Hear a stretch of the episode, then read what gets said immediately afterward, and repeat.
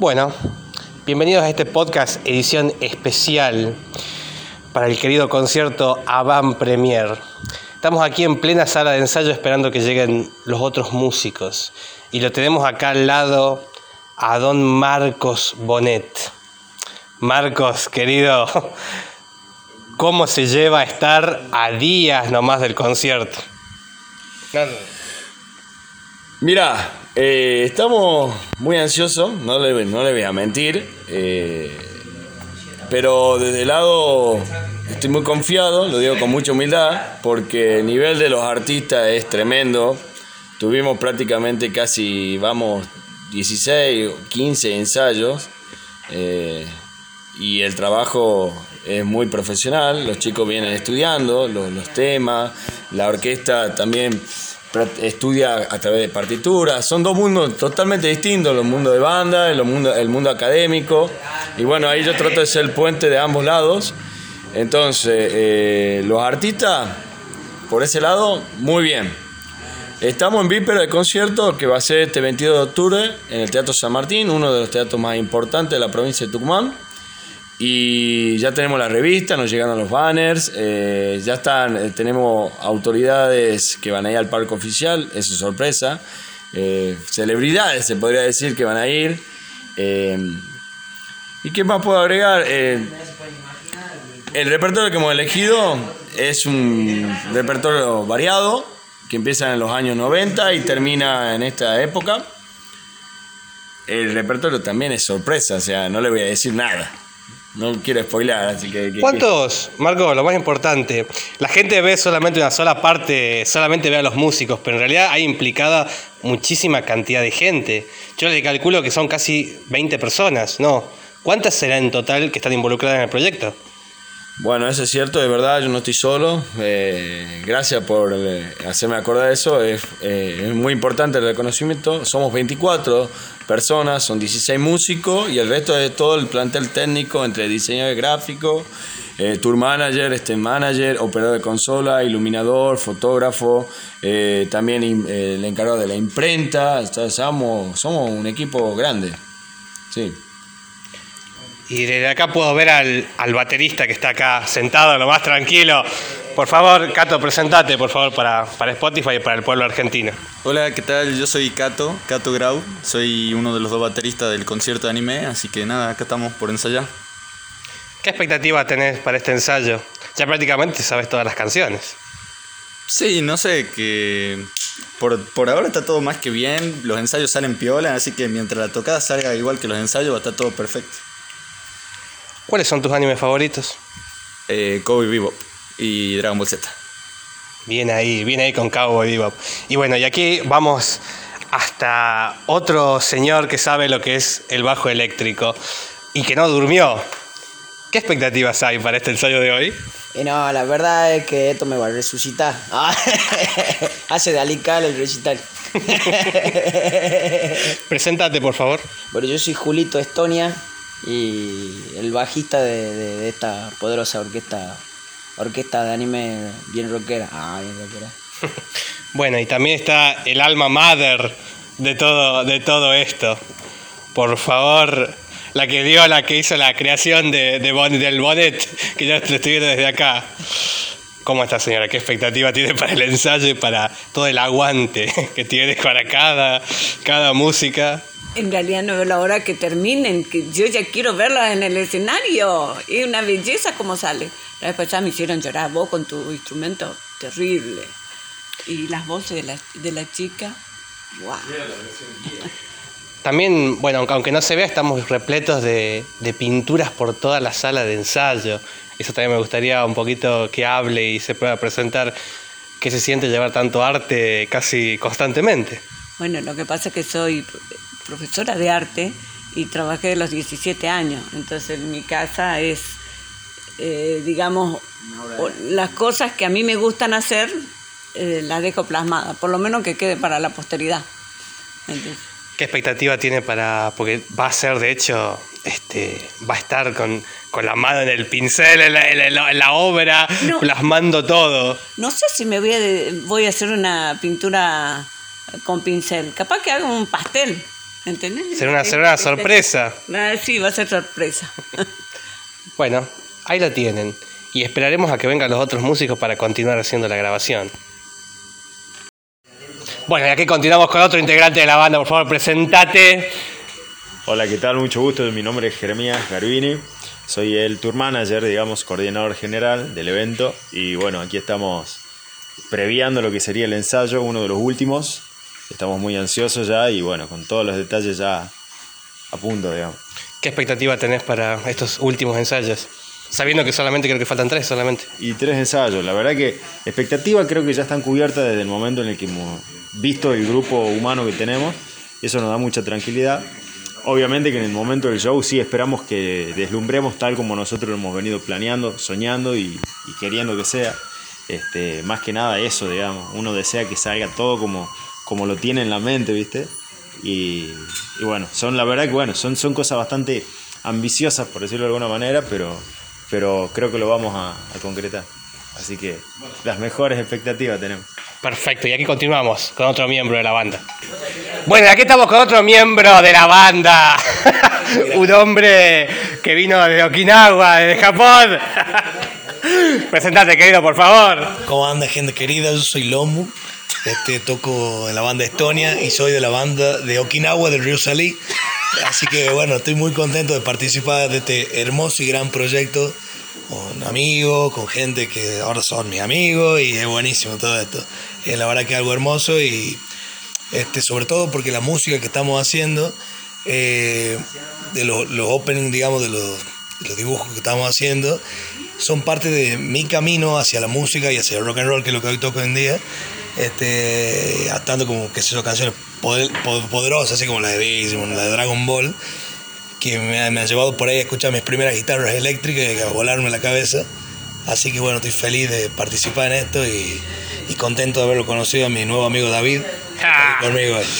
¿Qué expectativa tenés? Que ya, ya es en los últimos ensayos. Esto ya, ya cre- creo que es el tercer ensayo, ya casi final, ya estamos ahí nomás para, la, Sí. para el concierto. El antepenúltimo ensayo, y la verdad que una ansiedad enorme y mucha, mucha, mucha energía, ansiedad, polenta. Y creo que estamos todos acá con esa tensión linda, ¿viste? De, de antes de que.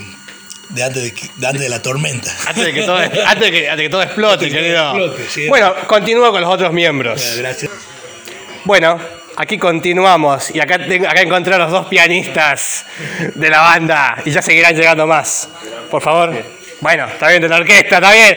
Las correcciones son demasiado necesarias, se entiende. Orchestra. Bueno, aquí estoy con uno de los maestros. Estoy con dos, pero primero se va a presentar con uno. Por favor, Bueno, nombre. Me presento es Javier Fernando Ramos. Eh, soy uno de los pianistas de, de la orquesta, de la banda de, del concierto anime, digamos, de la band premier. Y bueno, eh, aquí estamos a la expectativa ya de pocos días para presentar este hermoso concierto, del cual vamos a disfrutar, lo que es la música. Y, y esperamos que el público también lo reciba con, con un cálido sentimiento, como tal lo hacemos nosotros, que nos gusta esto. Y aquí estamos junto con el otro pianista. ¿Cómo es tu nombre? Alejo, Costilla.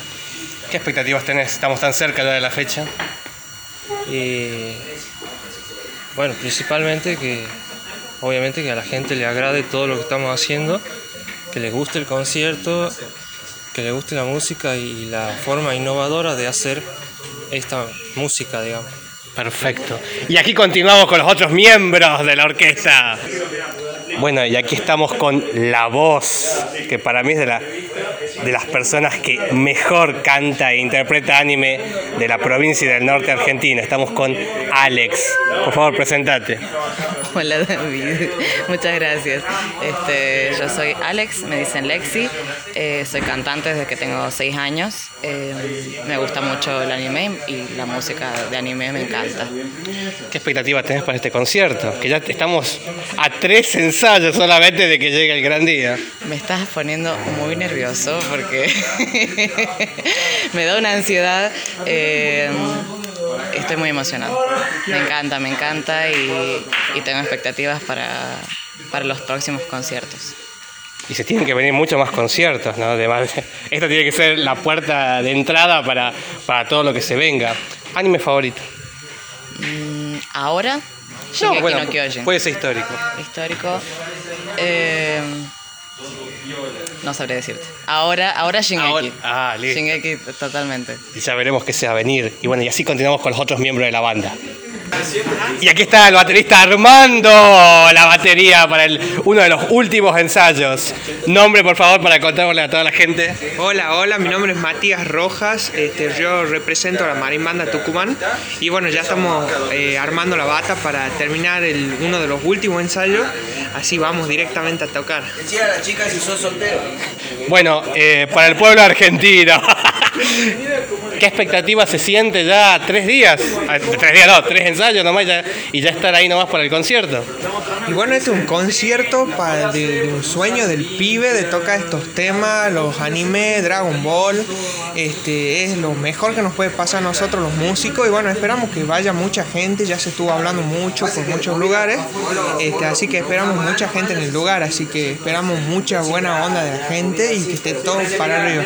Se habla bastante de la marimbanda también, que ya viene haciendo música hace rato, la vengo viendo que está en, alza todo eso. ¿Cómo se lleva también tantos proyectos a la vez, no?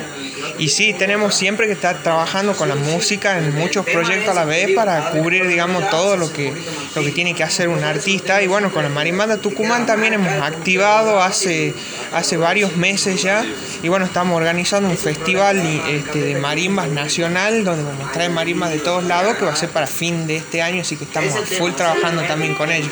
La gran pregunta, ¿cómo hacen para llevar la marimba? Porque para ver, que tienen un camión, alquilan algo misterioso, ¿cómo la, la llevan, llevan al semejante bicho? En el mismo auto donde andamos todos los días, ahí llevamos las marimbas, la desmantelamos. Es un laburo, es más laburo que ensayar y tocar juntos, digamos. Hay que desarmarla, la marimba parte por parte y después se la arma donde hay que tocar. Si no, después también la reemplazamos con un instrumento que se llama tinchofón, que es un xilofón este, con paddles que funciona de manera eléctrica. es, este, y bueno, usamos eso y usamos un par de xilofones que también se desmantelan, pero a veces este, sacamos de- partida del tamaño de esas cosas, pero la marimba siempre en el auto. Hay, hay- a veces hay confusión entre la marimba, el xilofón, son hermanos, ¿cómo llegan ambos instrumentos? Claro, son, son es, el hermanito menor, el, el xilofón.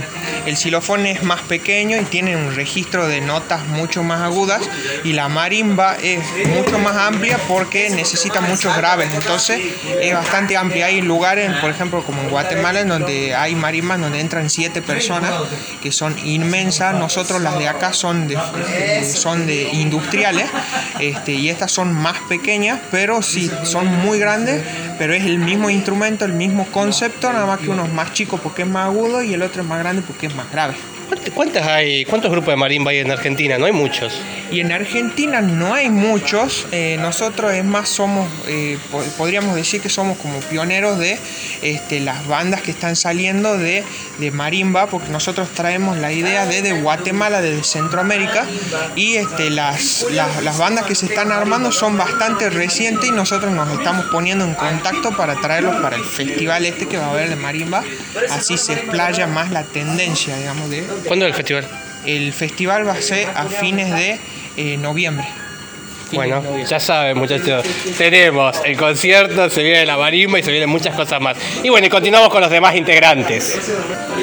Y bueno, y aquí estamos con otro cantante de la banda. Por favor, querido, presentate. Eh, Ezequiel Arao soy yo. Dicen, dicen que canto, pero bueno, no sé, vamos a ver.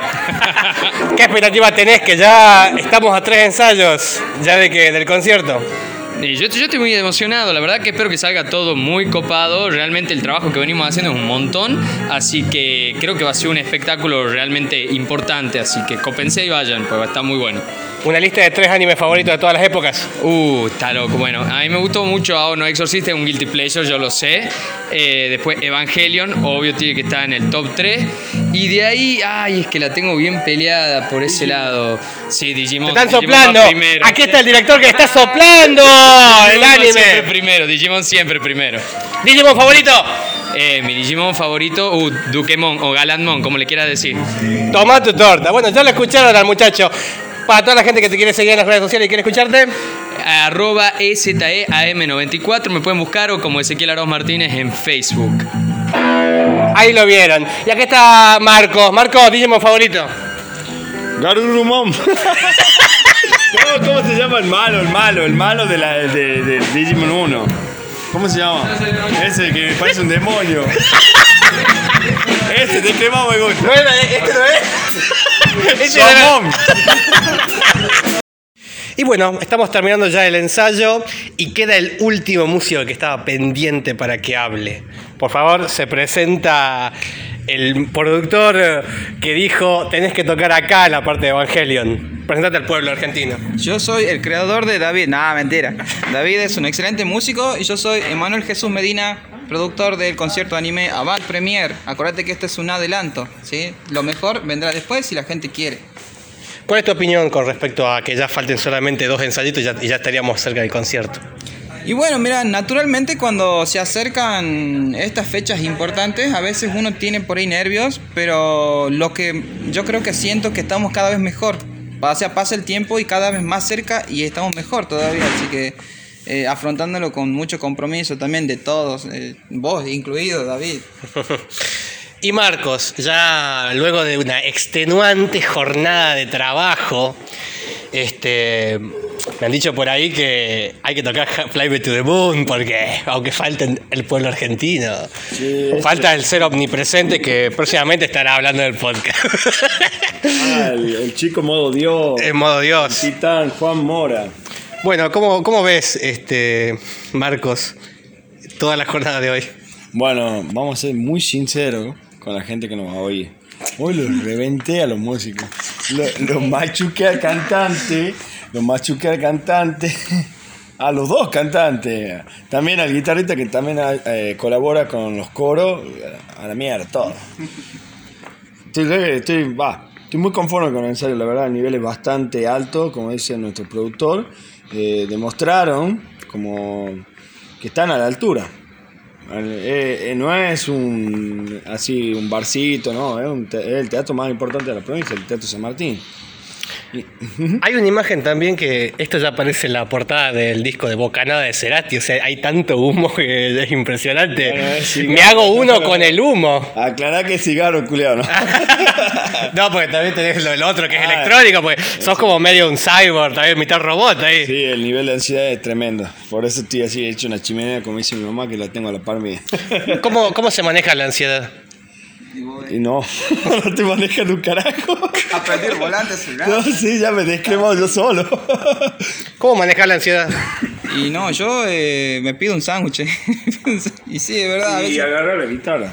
Es, es impresionante porque eh, eh, nos hizo un videito. Ese video lo grabaste vos, ¿no? Con Y está mal grabado inclusive. No, ni me di cuenta. La verdad, el último, la última publicidad que hemos subido lo hizo nuestro productor, el de la persiana o cortina, digamos, eh, musical.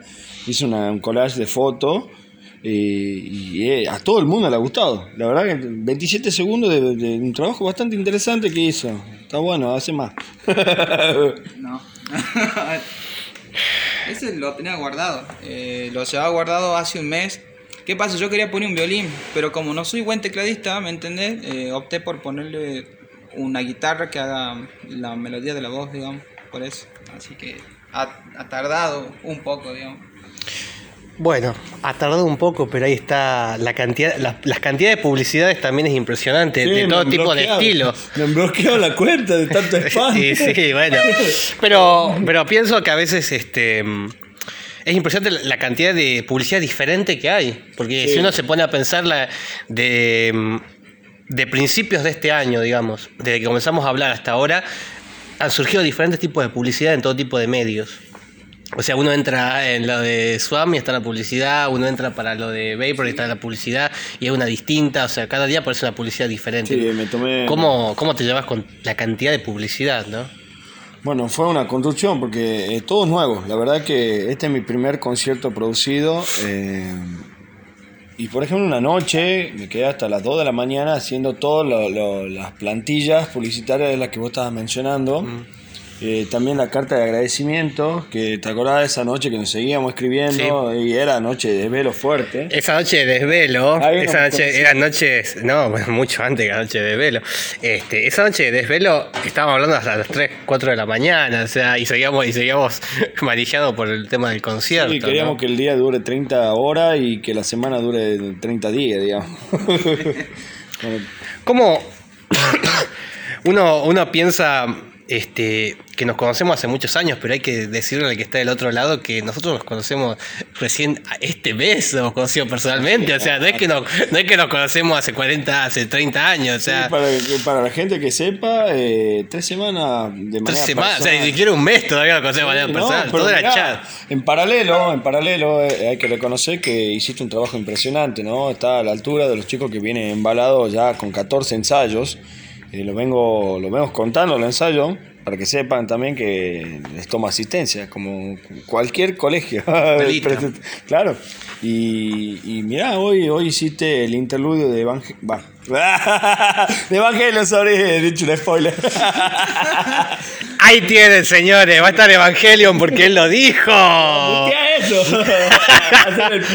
No, fuiste, fuiste, ya hablaste. Ah, bueno, pero aparte, a ver, con respecto a Evangelion uno puede decir es una obviedad. No, eh, no yo creo, claro, yo no creo que yo creo que sería imposible hacer un concierto sin Evangelion, no tiene ningún tipo de sentido. lo que o, voy, sea, o sea, era, si no- era una obviedad. Si no pones Evangelio en el repertorio es como que te van a tirar con todo lo- la, la gente que le gusta realmente el anime. Obvio. Es todo un universo. Y es un sacrilegio no ponerlo. Es Y como- sí, obviamente. No, no puedo, no, no. Sí, sí, te- Creo que son, creo que son los obligados, o sea, Pero literalmente es el, es el anime obligado. Pero le hicimos un giro sinfónico con una intro que le llamamos la obertura, que ahí lo, extendemos bastante al opening. Hacemos el opening original, el que dura cuatro minutos, más la obertura. Y es un desafío juntar la orquesta sola y después engancharla con la banda, ¿no? Es un laburito, un laburito interesante. Pero hoy lo hicimos y cuando agregaste el solo del saxofón en el interludio... Gracias a ese chico que está acá, que Ah, lo tenemos sí, muy es- cerca. Exactamente. es- Ya no lo puedo ver por la cantidad de humo que hay, está, ya está como, es como esos días de niebla, o sea, queda poco de él, salvo la gorra. Sigamos aclarando que cigarro con la gente va a creer, mirá cómo te estoy matando. No, ya terminé el cigarro. Eh, eh, sí. Ya vendrá otro. Sí, ya va, ya va a prender en cinco minutos. Eh, el reconocimiento de eso, de, de- de- de la idea que toca en el interludio, es gracias al productor que lo tengo acá, al frente. Un soldado, un fiel soldado. Eso es lo que la Van Premier necesitaba. No yo, todo el equipo, el barco. Estamos todos en el barco. Vos Sí, estás subido sí. en medio del mar. No, igual, a ver, yo, ya- yo ya sabía lo que venía, yo, yo ya sabía lo, a lo que venía. y no- Paracaídas, yo- paracaídas. y sí, pero yo sabía, pero a ver, Preparado, venía con y ve- artillería ya veníamos listos, o sea, ya veníamos preparados para hacer esto, no hay ninguna, no hay ninguna, ninguna duda de que iba a ser. Este, Marcos, es muy interesante siempre abordar los clásicos, ¿no? Siempre es muy interesante. Yo diría que hay un 80% de clásicos. Sí. O sea, Eh, hay y, 80% y voy a contar clásico, por ¿no? qué. Hay un, hay una, digamos, un argumento de por qué lo hago. Porque el anime nos marcó a todos. Ese, es, ese es cierto. Y, y vos sos mi profe de anime, entonces eh, por algo por algo hemos elegido ese, como vos decís, un 80% de anime sí. clásico. Eh, hay que reconocer que también los animes de ahora actuales tienen su giro melódico, eso lo puede extender un poquito más el- nuestro productor, pero me marcó mi infancia, la chocolatada, como decimos siempre, la Obvio. chocolatada después Sí, del sí, colegio, sí, sí. eh, las peleas de, de- de, eh, no tengo la figurita o el holograma del álbum de, de, de- de- bueno, de figuritas de Pokémon, Dragon Ball, ¿viste? Mm. Que te las cambiaba. que las cambiamos eh, o, o en el siguiente capítulo nos queríamos matar o agarramos caja de cartón lo, lo poníamos como si fueran armaduras creyendo que éramos los caballeros zodiacos no no interesante eh, nos marcó nos marcó y por eso el repertorio como Por vos decís. supuesto. Pero es curioso, también lo, lo, lo interesante es que no solamente hay, hablando del mañana es mejor, ¿no? Es muy curioso que cómo sigue marcando Evangelion hasta el día de hoy, ya han pasado 20 años y sigue 26 sí. 26 años y literalmente este sigue marcando sigue marcando el, el norte. O sea todavía sale la nueva película y vuelve a ser furor otra me vez. hizo llorar. Es impresionante. Me hizo es impresionante final que me hizo llorar. es en serio me hizo llorar. es impresionante que Bueno, siguen siendo, el- eh, demuestra que es uno de los más grandes de la historia, o sea, otra vez, eh, son, son eh, el- elevaron el metro allá, o sea, se ha- La vara, la vara. La vara, y bueno, sí, pero literalmente es inamovible, es una cosa que una vuelve, a, vuelve a salir, pero, o sea, es, es imbatible, o sea, Hideaki Anno cuando se pone eh, el lápiz en la mano y dibuja, ya está, es, es imbatible el tipo. O sea, vuelve a barrer con todo y vuelve sin ningún tipo de problema a marcar tendencia otra vez, ¿no? Y de hecho seguimos hablando de Evangelion año, año 2000, 2021. Imagínate que yo que hablé con los pioneros que, que comenzaron a hablar sobre Evangelion aquí, que fue la revista Run, que bueno, que siempre la suelo citar, que estaba por eh, Patricio Lanz, César Pereira, fueron los primeros en poner en tapa, literalmente, a- a Misato, cuando no los conocía nadie. Y es increíble que uno agarra esas revistas y sigue siendo, los mismos temas siguen dando que hablar. O sea, ni siquiera está explicado todavía Evangelion. Uno puede seguir, eh, sigue existiendo casi argumentos escondidos. Y eso, eso, eso, eso es lo sorprendente. distintas. Sí, pero es increíble que todavía no hay una interpretación justa. Es muy interesante que hay un- una infinidad todavía de, Siempre todos los de interpretaciones. los capítulos o de las películas es final abierto. Sí, sí, sí, sí. Deja el interrogante ahí y, y- Bueno, de hecho, sigue estando ahora la duda de que si las películas son una continuación o es algo separado. Hay un juego con los apellidos, o sea, que Azúcar no es Azúcar y que el otro no es. Mira, ¿Viste? ah, es muy curioso. Te recuerdo que quedó una época pendiente con los titanes amigos como Sarino. Ya lo vamos a hacer, ya lo vamos a hacer. Incluirlo al Sí, maestro sí, porque él creo que podría apoyar bastante más en, la- en lo musical también. Yo de la, de la parte de la composición, inspirando ¿no? de las versiones originales, porque bueno, no está la versión orquestada eh, en el formato que hicimos nosotros. Es un trabajo artesanal. Sí, es un trabajo artesanal. Sí, es que es, que es, un- es que el hecho de abarcar todo- todos estos hitos que significaron Tosé, infeliz. Jamás. No. Este, no, pero el hecho de abarcar estos, estos hitos. Yo me acuerdo que Evangelion cuando lo estrenaron en Locomotion fue una locura. Fue algo. Fue algo que. Una, una noticia que, que par- ¿Sabes partió que yo no piso. tenía ¿viste? Locomotion, yo lo miré Evangelio cuando estaba en Formosa y era como un canal normal, ¿entendés? Y en Tucumán teníamos que pagar como un servicio Sí. aparte. No, yo sí lo tenía, por suerte. No, yo sí. Era, era, eh, nunca hubo algo como Pero Locomotion. nunca vi E- Evangelion hasta hace hasta hace dos años. Por ejemplo, ¿qué pasa con Evangelion? El fandom es muy odioso.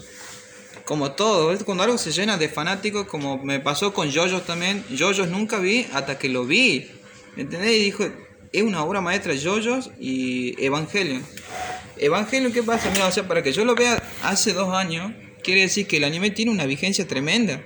O sea, cual- o sea cualquiera que lo agarre, va a decir, esto no puede ser de los años 90. ¿Entendés? O sea, y, y- y aparte, hablando de ponerlo en el repertorio, no sé si les pasa a ustedes cuando ven un, capítulo que te agarra como una nostalgia. O sea, tiene una, tiene una nostalgia sin vos siquiera conocer las series, o sea, sin saber cómo termina. Bueno, es que también hay que tener en cuenta que hay detrás de Evangelion tenés a Gainax y Gainax, bueno, todo el estudio Gainax es una gloria. Todos los trabajos de Gainax, para llegar a Evangelion eh, hay que ver todos los trabajos anteriores. Hay que ver Gambuster, hay que ver, hay que ver las dos presentaciones que, hacen ellos, las dos, las dos iniciales cuando los muchachos recién se reunían y hicieron el evento que fue la Daikon 3 y la Daikon 4, que son que la Daikon 4 tiene una, toda un- toda una animación que, que es la base de Gainax. Y, y es impresionante porque Evangelion es Massinger también. Por el monstruo, como dirían los muchachos de la RAN, por el monstruo de la semana. Uno creería que los primeros capítulos es, bueno, aparece el monstruo de la semana, aparece el robot, va a ganar, pero después este, comienza a ir mutando y tiene mucho de Gundam, especialmente de las cuatro primeras películas de Gundam, es, es- es fundamental. Eh, se ve muchísimo de Gunbuster también. Eh, o sea, el Evangelion es el resultado de toda una, una historia. Mm. Lo mismo que la banda sonora, o sea, ¿sabes qué, ¿Sabes qué es lo que tiene? Que creo que le sirve para, para llegar al éxito. ¿Qué pasa? Vos, eh, vos tenés que pelear contra los ángeles, ¿verdad? Pero no es siempre la, la misma pelea. Hay un cómo diferente. Obvio, obvio. Por ejemplo, si yo te lo comparo con One Punch Man, que vos sabés cómo va a terminar. Saitama le pega una piña y ya está, y muere. No hay un cómo, no hay una intriga, ¿me entendés? Entonces, eso Evangelion Oh, lo tiene. Bueno, pero aparte, uno agarra el manga de Evangelion de Sadamoto, los dibujos de Sadamoto son una, Son impresionantes. son impresionantes. O sea, ahí lo subí al grupo a ver cuando subo el tema y es, y es descomunal. O sea, bueno, Evangelion junto con Cowboy Bebop son los animes más importantes de la historia. Ahí te quería pillar. Escúchame. ¿Por, por qué yo le, por qué yo le digo a Marcos que te ponga vos? Porque, o sea, es como el estilo de animación de Cowboy Vivo con el de Evangelion me da una sensación de que tu instrumento tenía que estar ahí. O sea, me- el saxofón me da mucha nostalgia. Y, y me acuerdo de Cowboy Bebop también. Sí, bueno, de la intro. Bueno, es que, bueno, es que lo que pasa es que para mí ahí, bueno, muchos dicen que ahí termina el anime, o sea, que ese es el punto más alto. Sí. Y ya nunca más volvió a surgir algo que, que llegue, que rompa ese, ese, ese techo. Como que esos dos han, han- han tomado toda la historia y ahí está condensado y ahí tenés toda la historia del siglo XX del anime está en esos, dos- en esos la música, todo demás, porque yo pienso en Spike y cuando pienso en Spike también pienso en Lupin, que es un heredero directo, y también de Cobra. La música de Cobra y de Lupin eh, desemboca sí o sí en Spike. O sea, ellos dos parece si los juntas se, se transforman en Spike tranquilamente. Por eso es el punto más alto. De hecho, conozco varios que dicen que bueno, el anime murió ahí. El anime muere con Evangelion y Cowboy Bebop. Y hay todos estudios al respecto de eso y todo lo Sí, demás. O sea, pero aparte otra cosa, era artesanal, o sea, eran tipos dibujando a, a mano pelada. No había tanto CGI, nada. O sea, eso era, eran tipos que pelaban la celda de animación y era a la mano, a la mano, 14 horas por día. Y, o sea, imagínense dibujar 14 horas por día. Marcos, ¿te imaginas estar estudiando y tocando 14 horas por día? Sí, sí, me imagino, yo estoy igual, hermano. 27, 20, 24-7 estoy en realidad. 24-7. Sí. Y el hecho también mismo del trabajo, ¿no? Que es, es impresionante. Casi como que todo, tocar todo esto te, obliga a uno a estar sí o sí trabajando constantemente y estudiando sí o sí. O sea, alguien no puede agarrar toda esta música y querer tocarla de una porque es imposible. Tenés que dedicarle horas.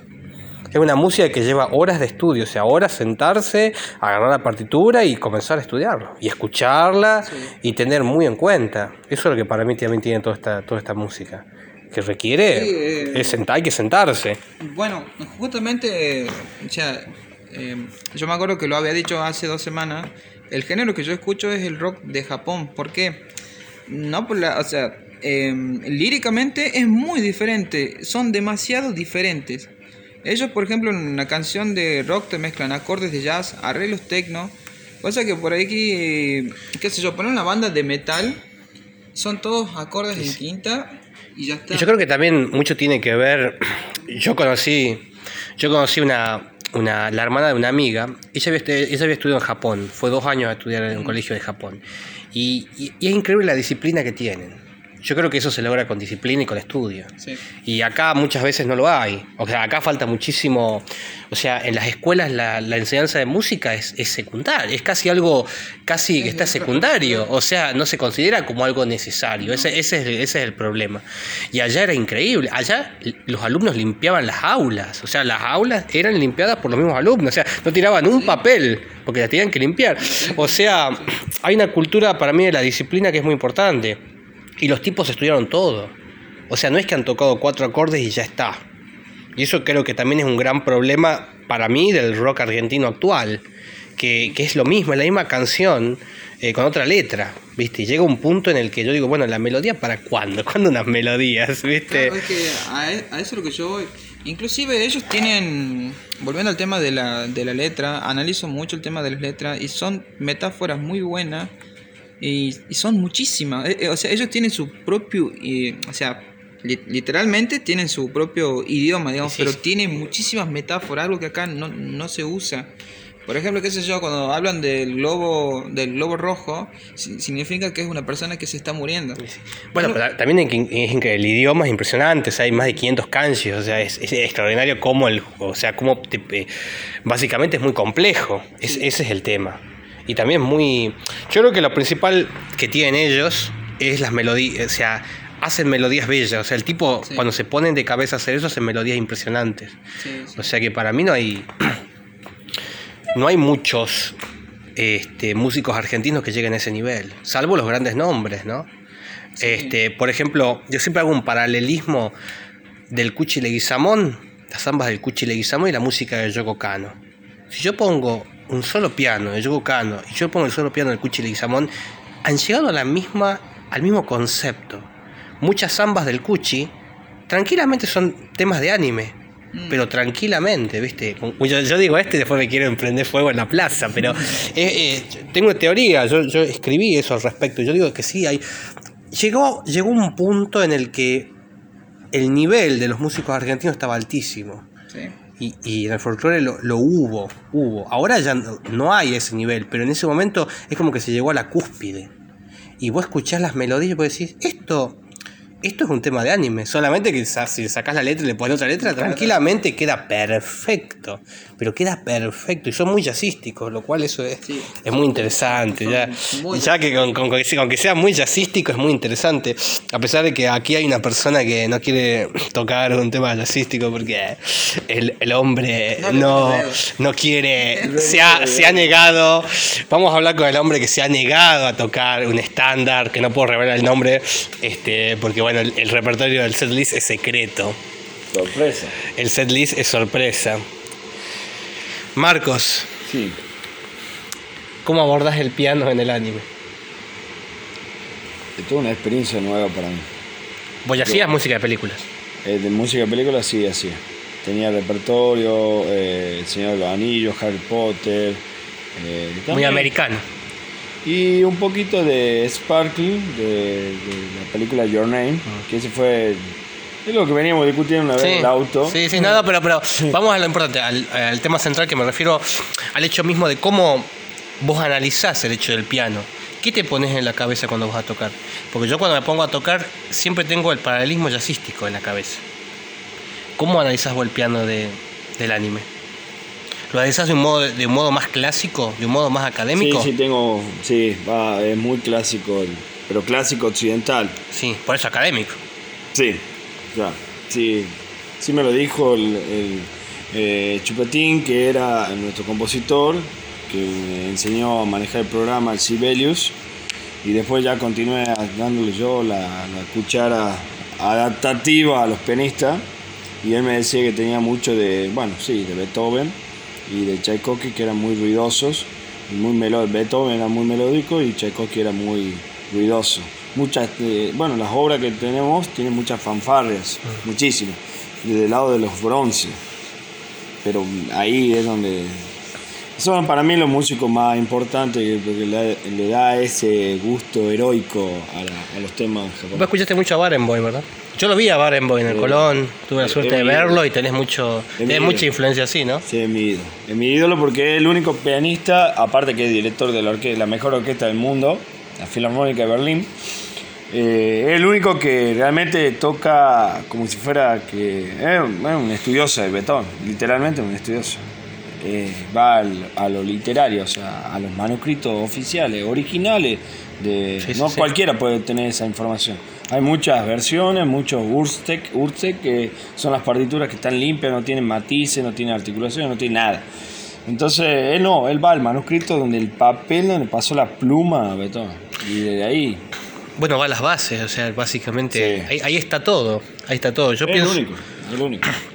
yo la vez pasada, yo había visto cuando cuando Barenboim tocó la consagración de la primavera de Stravinsky, ¿no? Y, y es impresionante, o sea, parece como parece que no fuera humano, ¿no? Llega un punto en el que vos decís cómo este tipo puede dirigir algo así, ¿no? ¿Cómo puede tener esa música en la cabeza? Primero tiene un liderazgo, tiene un liderazgo interesante porque cada músico de la línea de, lo- de la orquesta son maestros en su instrumento. Pero bueno, pero por, por eso justamente, o sea, ¿cómo te, cómo te da la cabeza realmente si- en ese nivel, ¿no? ¿Cómo estará la cabeza de ese hombre para poder dirigir algo así, una orquesta así? O sea, donde cada músico básicamente es un maestro en su instrumento. O sea, es como, es como querer ser presidente en un país de presidentes prácticamente. O sea, es Bueno. impresionante. Bueno, por eso, por eso él es él, obviamente, ya sé, pero la respuesta, la respuesta es sí, obviamente, porque es él. Pero, ¿cómo es que tiene toda una vida, hay una trayectoria. Yo soy un pichón a comparación de él. Ella empezó con un piano casi a los cuatro años. No, pero más allá de eso, bueno, hay muchos que comenzaban, hay muchos que, que tocan de los 12, pero. eh, llegar al nivel de él, él es el único que llegó claro, a ese nivel. a eso me dirigir. refiero, o sea, es él. Fue el único argentino que está dirigiendo hoy actualmente la mejor orquesta del mundo. Sí, sí, sí, sí. Entonces creo que él es el nivel máximo actualmente. Y antes de él, dirigía a Carajan, otro, otra eminencia. Y allá funciona así. Tiene que fallecer el director Claro. para hacer el concurso al siguiente, director. Y él ganó. Digamos que hablar un poquito de patriotismo, eh, él nos representa en el mundo. ¿Sos patriota?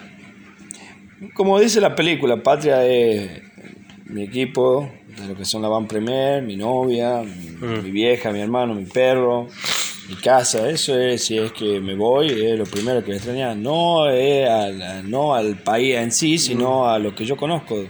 Yo siempre, siempre pienso y siempre diría la frase que la patria es la infancia, ¿no? Es el barrio de mi infancia cuando yo veía cuando yo veía Magic Kids, ¿no? Este y salía a caminar por la y yo veía un árbol y me emocionaba mirando un árbol, ¿no? Yo creo que la patria está ahí en la infancia, ¿no? Yo, yo era muy parecido. ahí a está la base. Yo era muy parecido a vos Yo- de, de- de mirar mucho tiempo al pasado. No, pero no, eh, no es tanto el pasado, sino es como que ahí está nuestra base. O sea, es como que ahí todo surge en ese momento, en esa, en esa edad. Hay algo muy misterioso en ese momento que... Se llama hay- inocencia. no, pero va más allá de eso. Hay algo muy misterioso que hace que...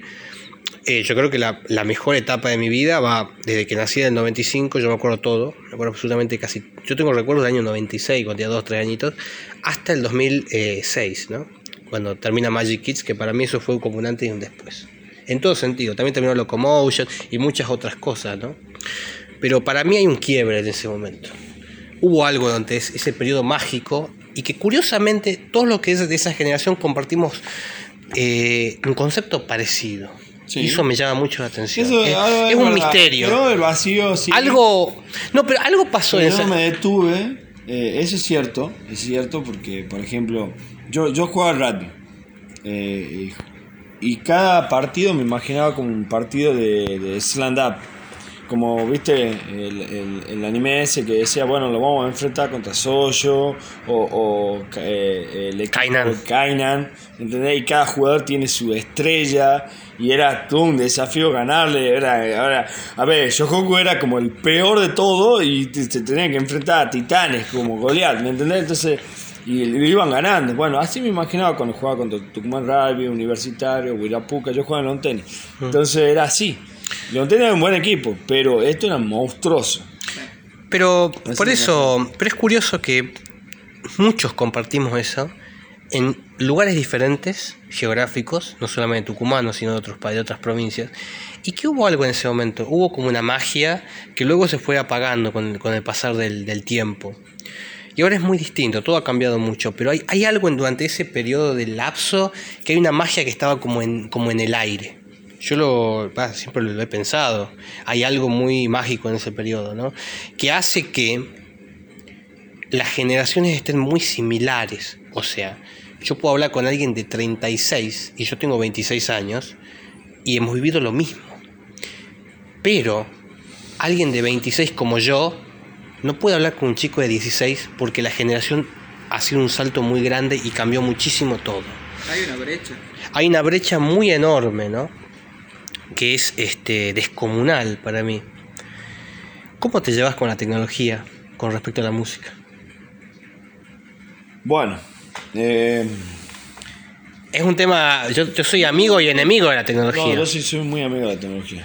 Claro, o sea, yo siento que o sea, yo estoy obligado a sí o sí a hacerme amigo de la tecnología, pero no siempre me da, me da el placer, ¿no? Me da como no, no el placer que tienen los chicos, ¿viste? Que están todo el día con el teléfono. Yo llego No, a un punto yo llego a un punto en el que eso este, este, me lo autoprohíbo a mí mismo y yo digo, bueno, de, de esta hora a esta hora este, voy a estar en la contemplación, voy a estar leyendo, voy a ver voy a ver, no sé, una imagen y voy a escribir poesía. O sea, pero no estar pendiente del, del teléfono, ¿no? Hay otras personas que ya, son, ya generaron una, una adicción muy fuerte a esto. Eh, ¿Cómo va? El pantallismo, podríamos llamarlo, ¿viste? Estar al lado de la pantalla. Bueno, Y- yo la utilizo la tecnología como una herramienta. Empezando ya por YouTube, para mí es la, la biblioteca la más grande de todas y es eh, gratuita. Lo único que tengo que pagar es el internet todos los meses, eso es todo. Eso a mí me ayudó, por ejemplo, Sí, es cierto del quiebre, eh, pero para llenar ese vacío, yo me fui a la música de película. Cuando retomo yo el tema del anime, hace muy poco, por eso no me considero un experto, pero tuve que escuchar, eh, volver, primero obviamente volver a los animes clásicos, siempre. Y, y- y me decían, che, pero hay anime eh, muy bueno, etcétera y, y yo decía, bueno, pero no tengo el tiempo para ponerme a escuchar, a ponerme a ver. Y por ejemplo, este que me decías vos, este que me que, que. Demon Slayer. Demon Slayer, Sí. no, No. pero Demon Slayer es una cagada.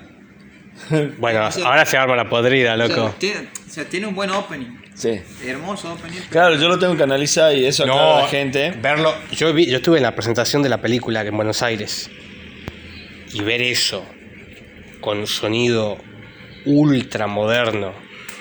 La pantalla gigante es descomunal. Es una, es una locura. Es una Es una experiencia. Es que está hecho por. Es No, que mirá, mirá. lo que pasa, hay una, hay una realidad. Este, en Tucumán no hay acceso tan fácilmente a todo esto.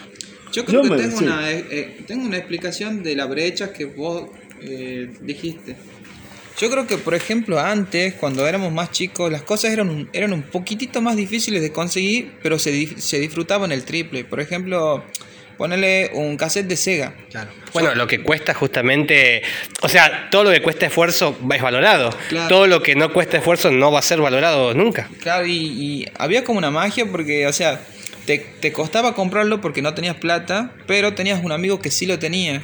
Entonces, toda esa experiencia de ir, buscarlo, jugar, no había memory cards en ese momento, no se podía guardar y te la tenías que bancar, cuando perdías tenías que empezar de, de nuevo.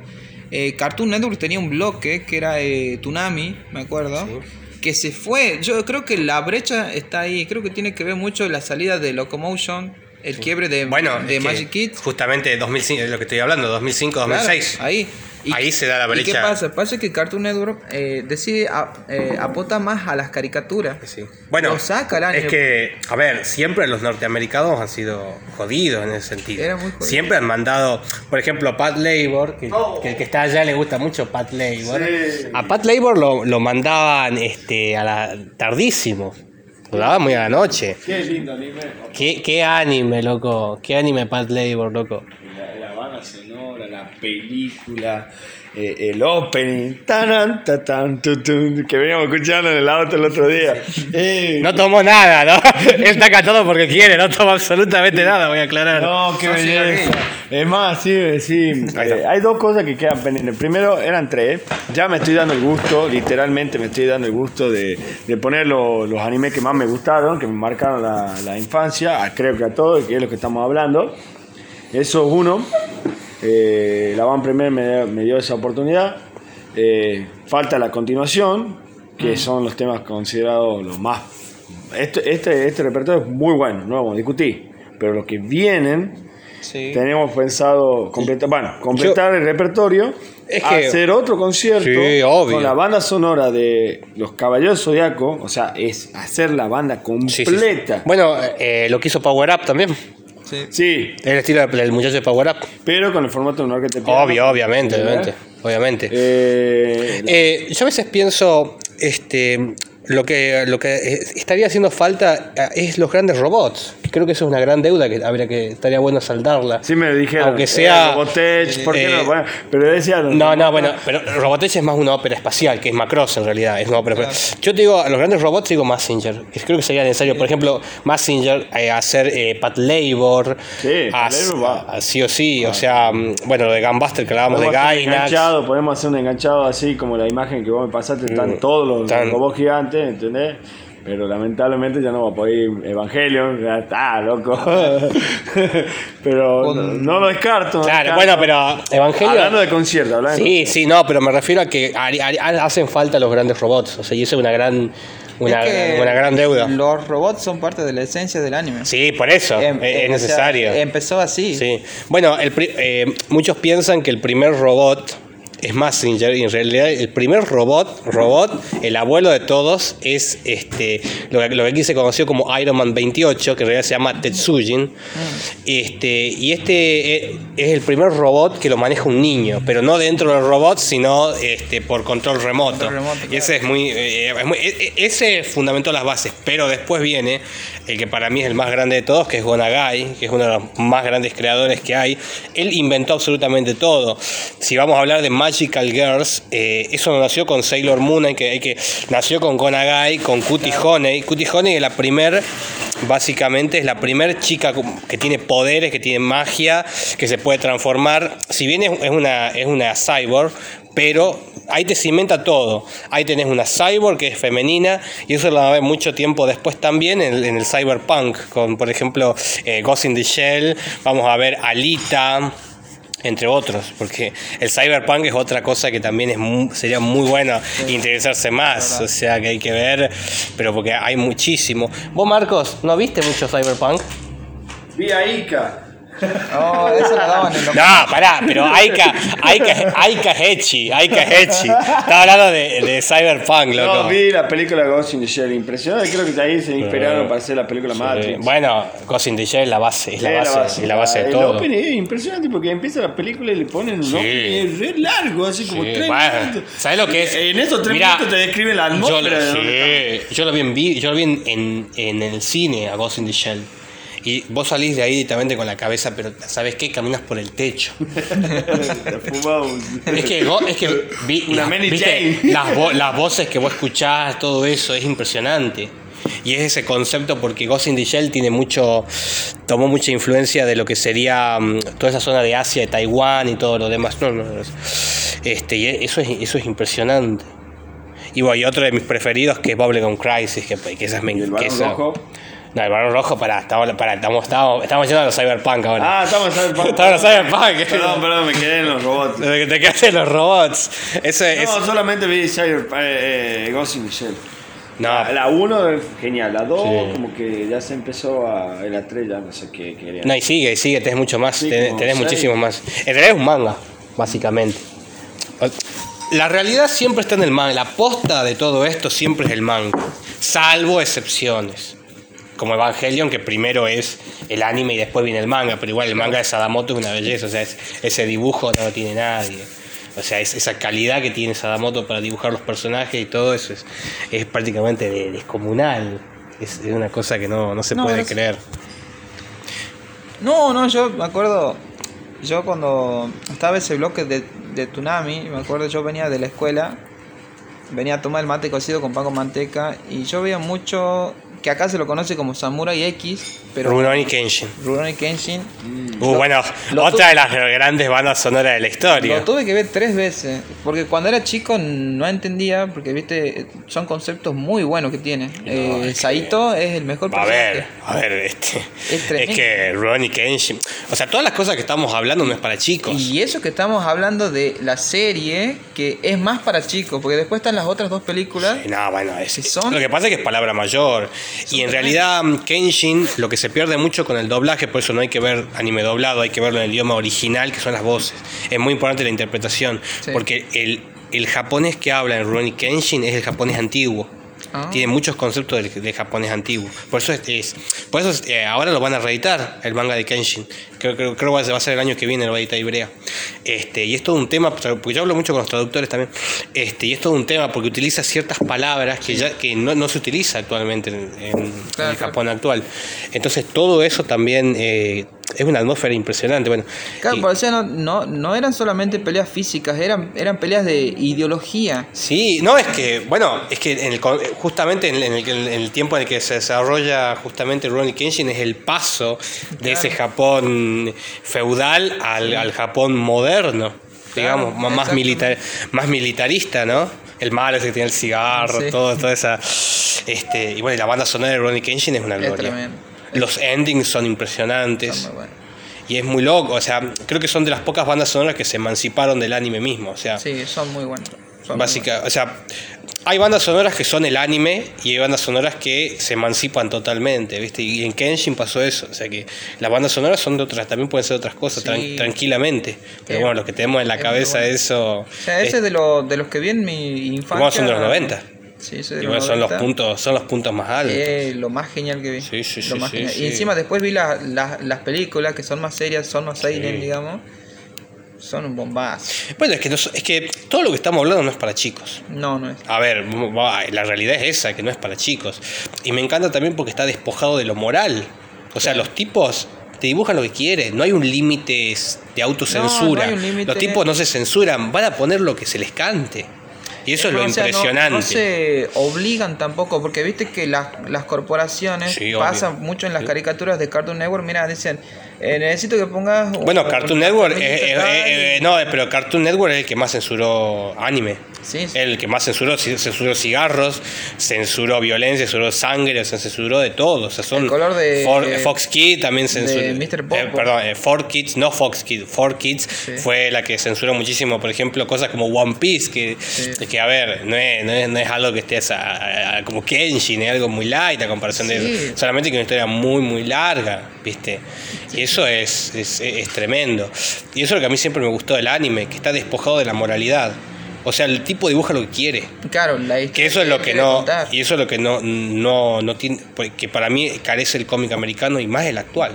El cómic americano actual este, tiene un montón de autos. Están autocensurados ya desde antes, sin, para no mencionar nada, para no tener problemas con, el- con lo que decimos. Pero Sí. los que escucharán entenderán que básicamente los tipos ya están censurados antes de escribir, de dibujar. No, estos temas no se. O sea, estos, de esto no se habla, de esto no se toca, de esto, esto, esto, esto. Es- Para es- no, de- para no decir a qué me refiero, pero se Necesito entiende. tal cosa que esté acá porque me Sí. están pidiendo. Tenés que Es- dibujar esto. te bajan, es una bajada de línea impresionante. Los cómics, para, sí. para mí, eh, el- eh, la animación americana actual eh, es mediocre. Yo creo que es solamente la sostienen los superhéroes, ¿viste? El mismo superhéroe de lo, de mismo, ¿viste? Todo es lo mismo y todo es lo mismo. Y, y ese refrito constante, ¿viste? Sí, sí, Este, y, y eso es lo que para mí lo, es superior totalmente el, el- el manga y el anime, lo supera absolutamente porque los tipos no se ponen ninguna barrera. O sea, los tipos te pueden dibujar lo que. Bueno, vi- vi- yo vi cada cosa que, que si esos tipos. eso llegan a hacer acá, lo, lo fusilan en la Plaza de puede, Mayo al no tipo puede. directamente. Pero yo vi cada cosa que no se puede creer, ¿no? Pero me encanta eso, que los tipos te dibujan lo que quieren y chi- no le importa nada. Y eso está buenísimo. Yo creo, yo creo en la. Hay que, hay que es lo máximo del Echi es, es- es- esos planos, ese dibujo es impresionante. Aunque Pero a, mí me gusta, es que a mí me gusta la libertad absoluta. O sea, decir lo que vos quieras, o sea, no te puedo censurar, Claro. ¿me entendés? Este, que es lo, es lo principal, ¿no? O sea, Hay, o sea, si hay, digamos, eh, pocos que- casos. Por ejemplo, con Shingeki pasó. Shin- Shingeki está ultra, ultra censurado. Sí. Pero es porque necesitan llegar a los chicos y es como que tiene una popularidad masiva. Y sí, no, y aparte cuando pasan para aquí, el anime siempre lo pasa, o plataformas, todo demás, eh, están obligados a básicamente a hacer eso. Por eso siempre hay que verlo de un poquito, ¿viste? Hay que leer el manga, sí. O hay que leer el manga. El manga El manga es, la, siempre- la- es la base de todo. Que- Ahí ya no hay censura que valga nada. Obvio. No, bueno, es que ahí está, el, ahí está el dibujo del autor. Ahí está la posta, no ni más ni menos. Ahí está lo que el tipo te básicamente te, te dibuja. Bueno, de hecho, este año es muy curioso. A pesar de la pandemia, es el año que más manga se editó en la Argentina. Tenemos todo tipo de editoriales. Tenemos Ibrea, verdad. tenemos, Uto- tenemos Utopía. Ahora ahora salió una nueva que va a comenzar este, a, a importar también para acá. Y es impresionante la cantidad. Se estrenó la película de de Kimetsu no Yaiba allá en Buenos Aires y se estrenó al fin de manera oficial este la gran deuda que fue Akira que en nuestro país nunca se había estrenado de manera oficial. Sí se había estrenado sí se había estrenado en un festival de cine pero para mí hay dos cosas distintas. Como estrenado de manera oficial digamos que esté una, aunque sea una semana viste aunque sea un horario muy relegado como fue era impresionante como yo fui a- cuando yo fui a ver a Akira estaba reciente y almorzando. bueno, acaba de llegar el almuerzo de Don Bonet. Con respecto, bueno, Almuerzo y desayuno al mismo Yo creo que eh, sí hay una categoría que en el anime no está muy bien expuesta, que es el, la temática del terror y el suspenso. Bueno, pero está Junjiito. Sí, bueno, eso es lo que te da. Y ahora, bueno, es que este año es lo que más se editó en Argentina, fue Junjiito. Y Brett editó de todo tipo, historias autoconclusivas, Junjiito. Después, Yo vi la serie. googleala. Es, es muy buena. Sí, Ojo, bueno. ¿no? Te van a decir, no tiene tanta calidad, o sea, no, no le he puesto tanta guita, pero es muy buena. O sea, las historias son muy buenas. No, pero es que, a ver, este. La realidad está en el manga. Punto. Ya está. Este, ahora no esperes grandes, grandes animaciones, salvo que sean las películas, ¿viste? Claro, sí, si sí. no, no, te van a gastar tanto. Y aparte todo es CGI, o sea, ya no, no está a la mano, ¿me entendés? Swim creo que estaba por hacer una película, de una de las historias de él, creo. Puede ser, pero mira, es como cuando agarran Netflix las cosas, ¿viste? Sí. Te da terror y hacen, Como- bolude- y hacen boludeces. Como Death Note. Uh, ahora se viene. Sí, sí, no, no quiero, Ah, sa- no, no uh, quiero saber, no quiero saber. Yo por lo único que me alegro es que la- el original Cowboy Vivo va va a estar en Netflix y la gente va a poder ver cuál es el original, cuál es la posta, digamos. Este, después vean el manga de Cowboy Vivo porque también está, tiene sus cosas. Pero eh, bueno, pero la- ahí la posta es al revés. Ahí es el, el anime y después vino el, vino el manga. Loco Netflix, boludo, ¿cómo hace? No, Netflix. Bueno, los americanos siempre han sido muy jodidos con los japoneses. O sea, históricamente, si Hay bien, si bien hay como...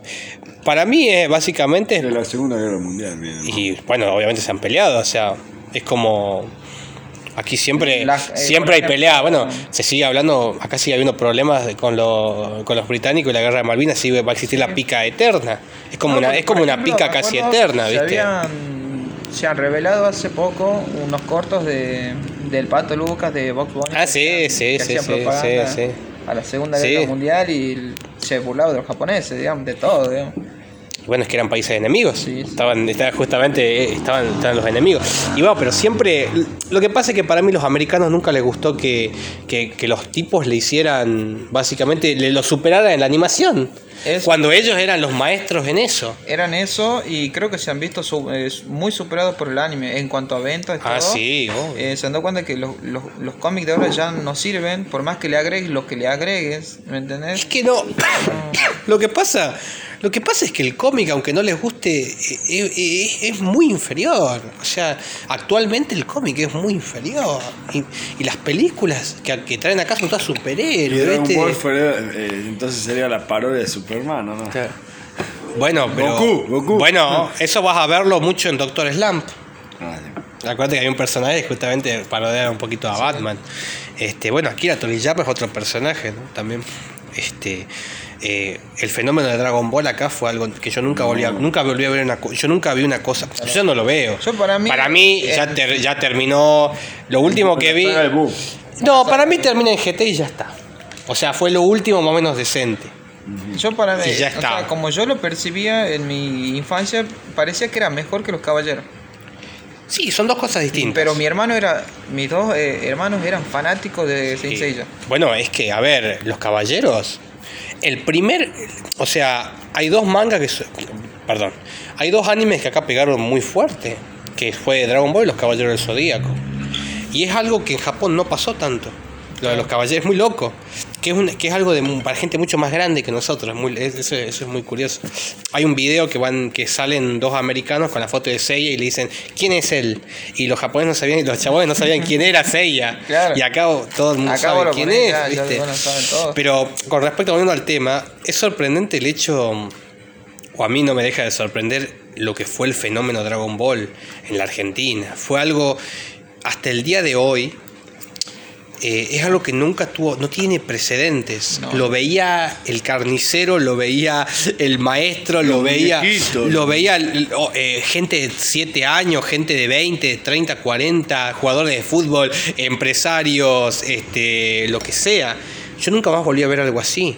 Más allá de que es algo para. A ver, es algo. a ver, es algo para jovencitos, es algo para chicos. Uno cuando va creciendo va viendo otras cosas. Pero me refiero al fenómeno que causó fue algo. Es que pasa que- Fue algo descomunal. O sea, separaba, separaba un país. Por ejemplo, cuando, cuando Goku se transforma en Super Saiyajin, o sea, creo que representa todo lo que los niños quieren hacer. Y sí. Viste que los niños cuando así, como cuando se enojan, ¿me entendés? Quieren, o sea, cuando, o sea uno flasheaba que era, digamos, así, ¿me entendés? O sea, eh, es la representación del poder que querían tener los chicos, digamos. Pero bueno, a ver, un- un- a pesar de que hay muchas historias mejores, muchos animes mejores, es impresionante cómo, cómo ha marcado Dragon Ball. Es- más en este país. Es muy curioso eso. O sea, el nivel de arraigambre que tuvo acá. Que es prácticamente. Es prácticamente como. Yo lo, lo veo como el zorro, por ejemplo. O sea, son personajes que encarnan unos valores arbitrarios, pero que la gente les puso todo eh, la fe en esas personas, en esos Sí, sí. personajes, ¿no? Que vos lo ves y la gente se emociona. O sea, Goku sigue despertando emociones en, en la gente y es casi y es casi como un, un personaje que no le podés hablar en contra, ¿viste? Son esos- es, mu- es muy curioso, o sea, que vos llegás a hablar en sea- contra, llegás a hablar en contra de Goku y se arma un quilombo, o sea, Sí. los fans te prenden fuego a la casa. Es impresionante el, el nivel que Pero, o sea, ahora está siendo muy este, con- contradictorio, digamos, porque los mismos fanáticos son los que lo están liquidando ahora, digamos, ¿viste? Con la, Sí, no, Las pero- transformaciones.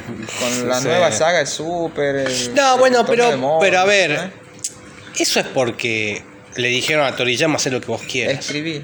Escribí lo que vos quieras, no tiene editores casi Toriyama. Y está Toyotaro, o sea, Toyotaro. Y algo para chicos. Eso es algo para chicos. Y ya está, viste. Eh, Toriyama lo dijo bien, ya estaba podrido en la saga de Cell, ya estaba harto el tipo. Claro, sí, sí. Pues estaba podrido.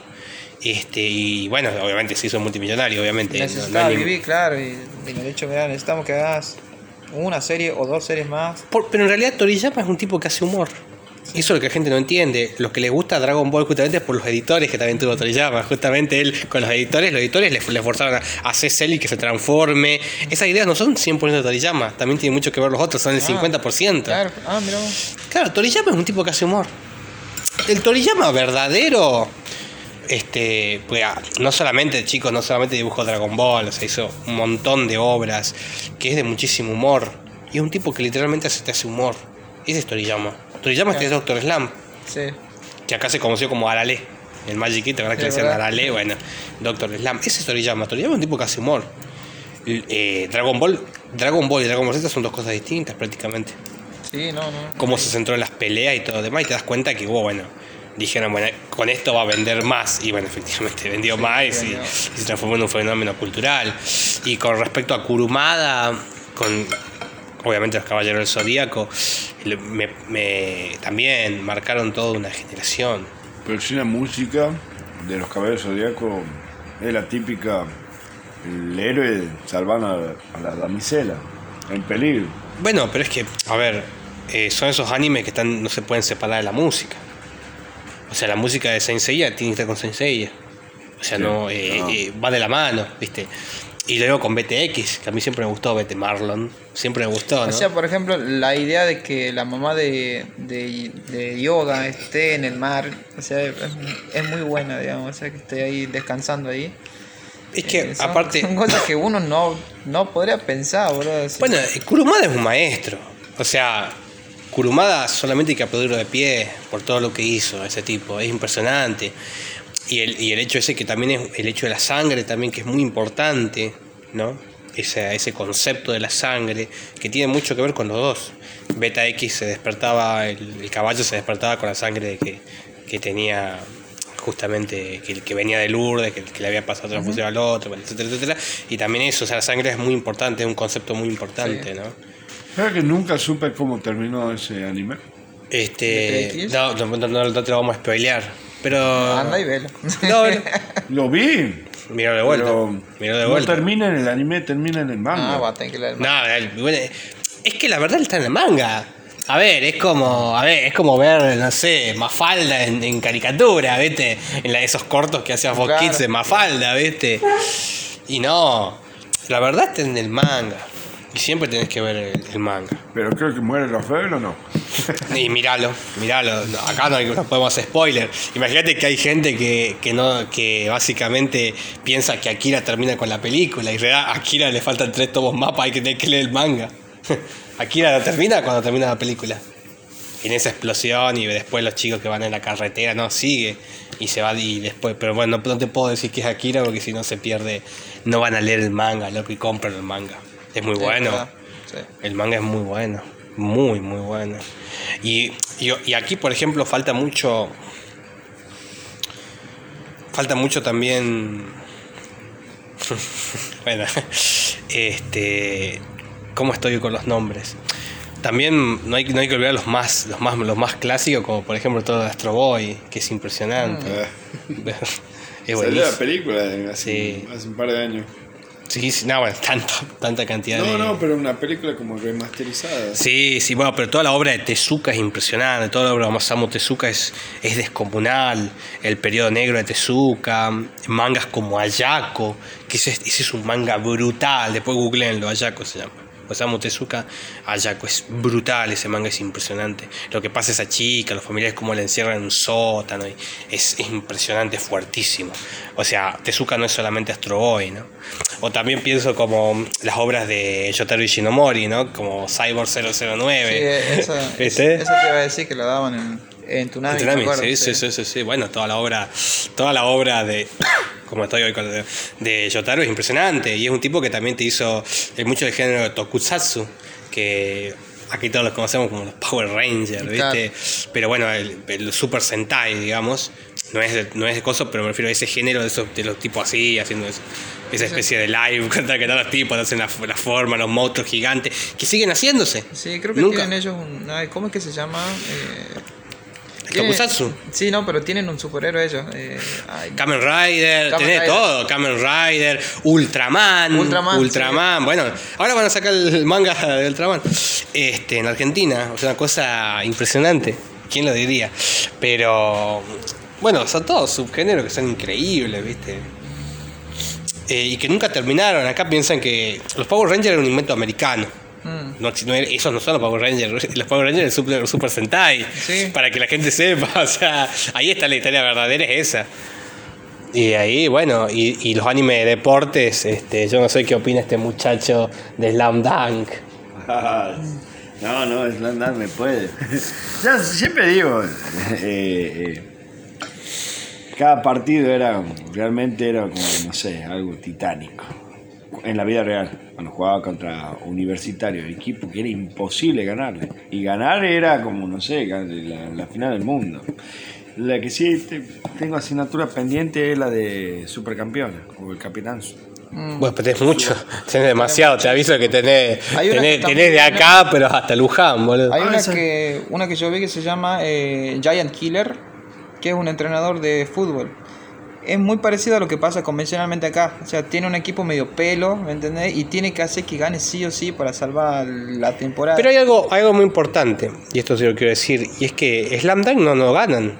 O sea, lo importante, la- los valores que, que tiene Slam Dunk no es ganar.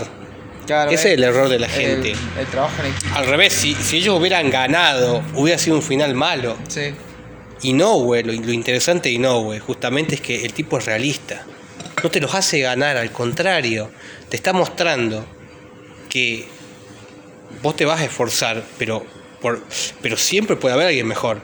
O sea, que no sea siempre el final, este, que no es malo, porque era, una era, era, un- era de un colegio que no era nadie y llegó a, a enfrentar a los mejores del país.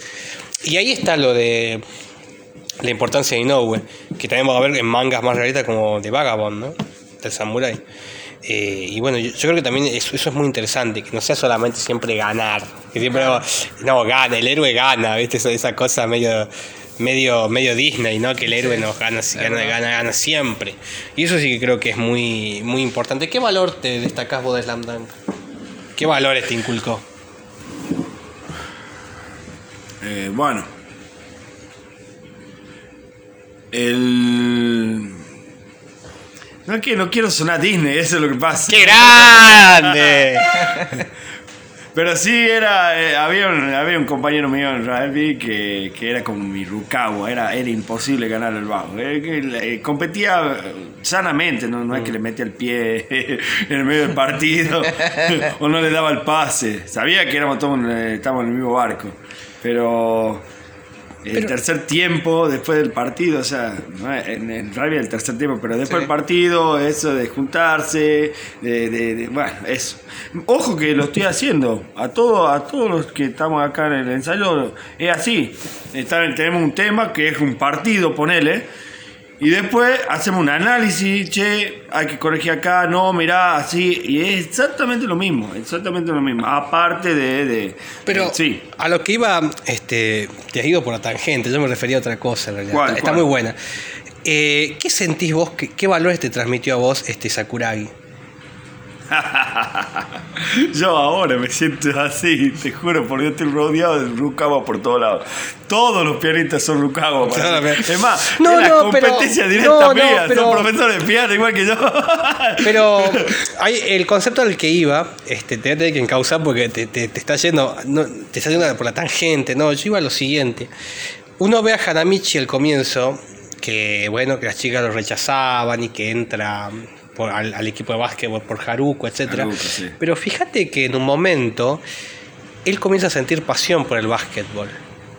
Sí. Hay, un, hay una buena escena, viste, cuando está llorando y Akagi lo agarra, viste, ellos ganan, todo ese, ese concepto Ah. de la del no rendirse. Ese concepto de, de que comenzó como algo muy banal, muy, que era para, para que levantarse una mina, pero que se transformó en algo muy profundo. Y eso creo que es una maestría de Inoue, ¿no? Inoue podría haber hecho cualquier otra, una cosa mucho más sencilla, pero hay todo un trasfondo detrás en eso. Y eso es lo que... lo que te digo, David, yo siempre voy a hacer un paralelismo con la vida real. Mm. Con la vida real posta. Eh, No, pero Ok. ¿qué sentís con el hecho de no rendirse? Bueno, acá hecho. estamos. Mirá dónde estamos.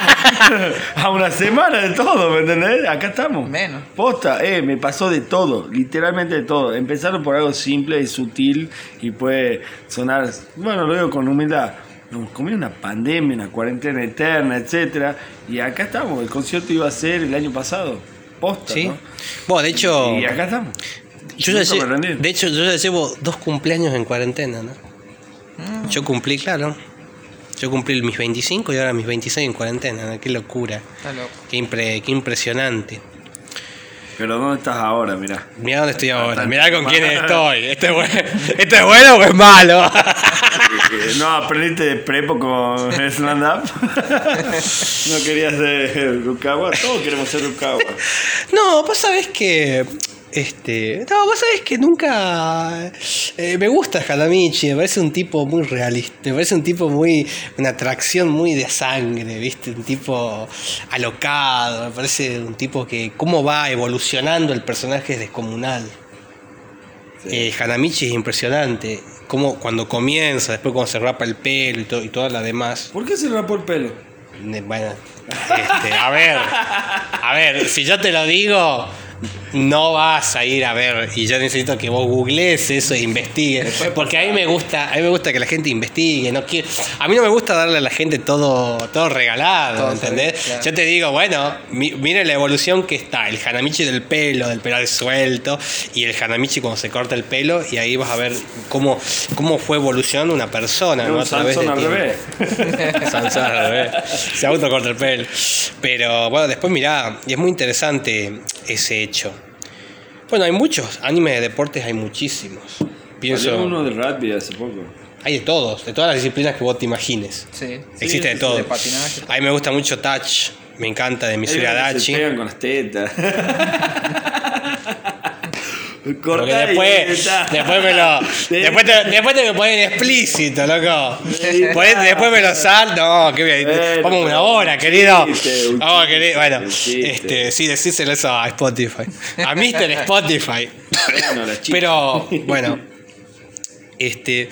Pero pienso en ese hecho, ¿no? ¿Qué, ¿Cuál fue el último anime que viste? Shingeki no Kyojin. El ataque de los titanes. Ahí, la traducción argentina. No, sí, no, es genial, es perfecto. Uno cree que el final boss es el titán colosal. No. No, recién empieza. El final boss viene el 22. bueno. Estamos en 88, 87 días del estreno de la segunda temporada final, digamos. Les vengo contando también. Eh, no, uno cree que empieza el capítulo y, y de entrada ya empiezan los quilombos, ya muere la. Bah. Sí, seguí spoileando, querido, seguí spoileando. Claro, uno se enamora de un personaje, bueno, consejo, gente, no se enamora de ningún personaje, no se encariñe porque los revienta. A lo, a no lo, te spoiler. a lo Demon Slayer con la película. A lo de Ah. Kimetsu no Yaiba. con la película, porque la película muere un personaje que no, no, no voy a revelar porque tiene que ver la No, película. Ah, sí, sí. Este, La Nación del Fuego. mira, mere- merece, ¿sabes qué? No, me fui a Avatar. Yo. eh, ¿Cuál fue el último que el viste? último que vi, eh, JoJo's. Eh, ¿El clásico o el moderno? El de, moderno. El de Netflix, sí, que se ve en Netflix. eh, sí, sí. Claro, el que se ve en Netflix. ¿Qué opinas de Yoyos? Es tremendo. es muy bueno, boludo, te juro. O sea, tiene. Es muy bizarro, pero. Bueno, su nombre lo dice. Sí, sí, pero, o sea. eh, ojo, ¿no? Eh, a medida que lo vas viendo, o sea, para mí el, el mejor punto es eh, Stardust Crusaders. De ahí para adelante mm, te, te, te va quitando el gusto a ver JoJo's, ¿me entendés? Es como más de lo mismo, o sea, empiezan a cubrir con los stands, ¿has visto? Entonces, mm, ya ahí eh, llegué a Golden Wind, que es la última que salió, ahora está por salir la, la otra, y que es la de la hija de Yotaro. Pero eh, A mí, que, a mí que sea tan largo me, me agota. me agotó, me, agota mucho, agotó. es más, inclusive eh, la primera temporada, eh, ¿cómo es que se llama? Phantom Blood. Phantom Blood. Te cansa. Sí, la música la- es muy buena, la música sí, es muy buena, pero buena. no... mm, A mí me costó, me costó el, el nuevo, ¿viste? Me gusta el, el clásico es interesante, esos jovas, ¿viste? Es- Pero el nuevo me, me, me baja mucho la, la nueva técnica, esa estética nueva que Sí. tiene. no, me, me cuesta, me cuesta, me Pero, cuesta eh, eh, eh, esa, pero la última es, es más fiel al manga, digamos. Eh, no Sí. sé qué habrá pasado con los OVA, pero sí fue la, la última que vi. La verdad que, o sea, odiaba mucho al fandom de JoJo porque no conocía la serie y son muy... Como que están por Exagerados, todos sí. lados. Sí, sí. Que es lo mejor que hay. No, no es lo mejor que hay, pero es una muy buena serie, digamos. Hay muchísimas cosas mejores, sí, sí hay. ¿Entendés? Entonces te cruzas con un fan de JoJo que te quiere imponer que JoJo es lo mejor de la, de la vida y no, no es. O sea, está Bueno, pero es que son muchos chicos, muchos, hay muchos niños rata en todo eso, De ¿viste? más, de más, de más por eso. eh. Pero la verdad que está muy buena. O sea, eh, Stardust eh, Crusaders y la anterior que era eh, Battle Tendency son de las dos mejores, te la pongo ahí. Esa y la otra. Después lo demás, medio que te va cayendo para abajo, digamos, las ganas de seguir viéndola, digamos.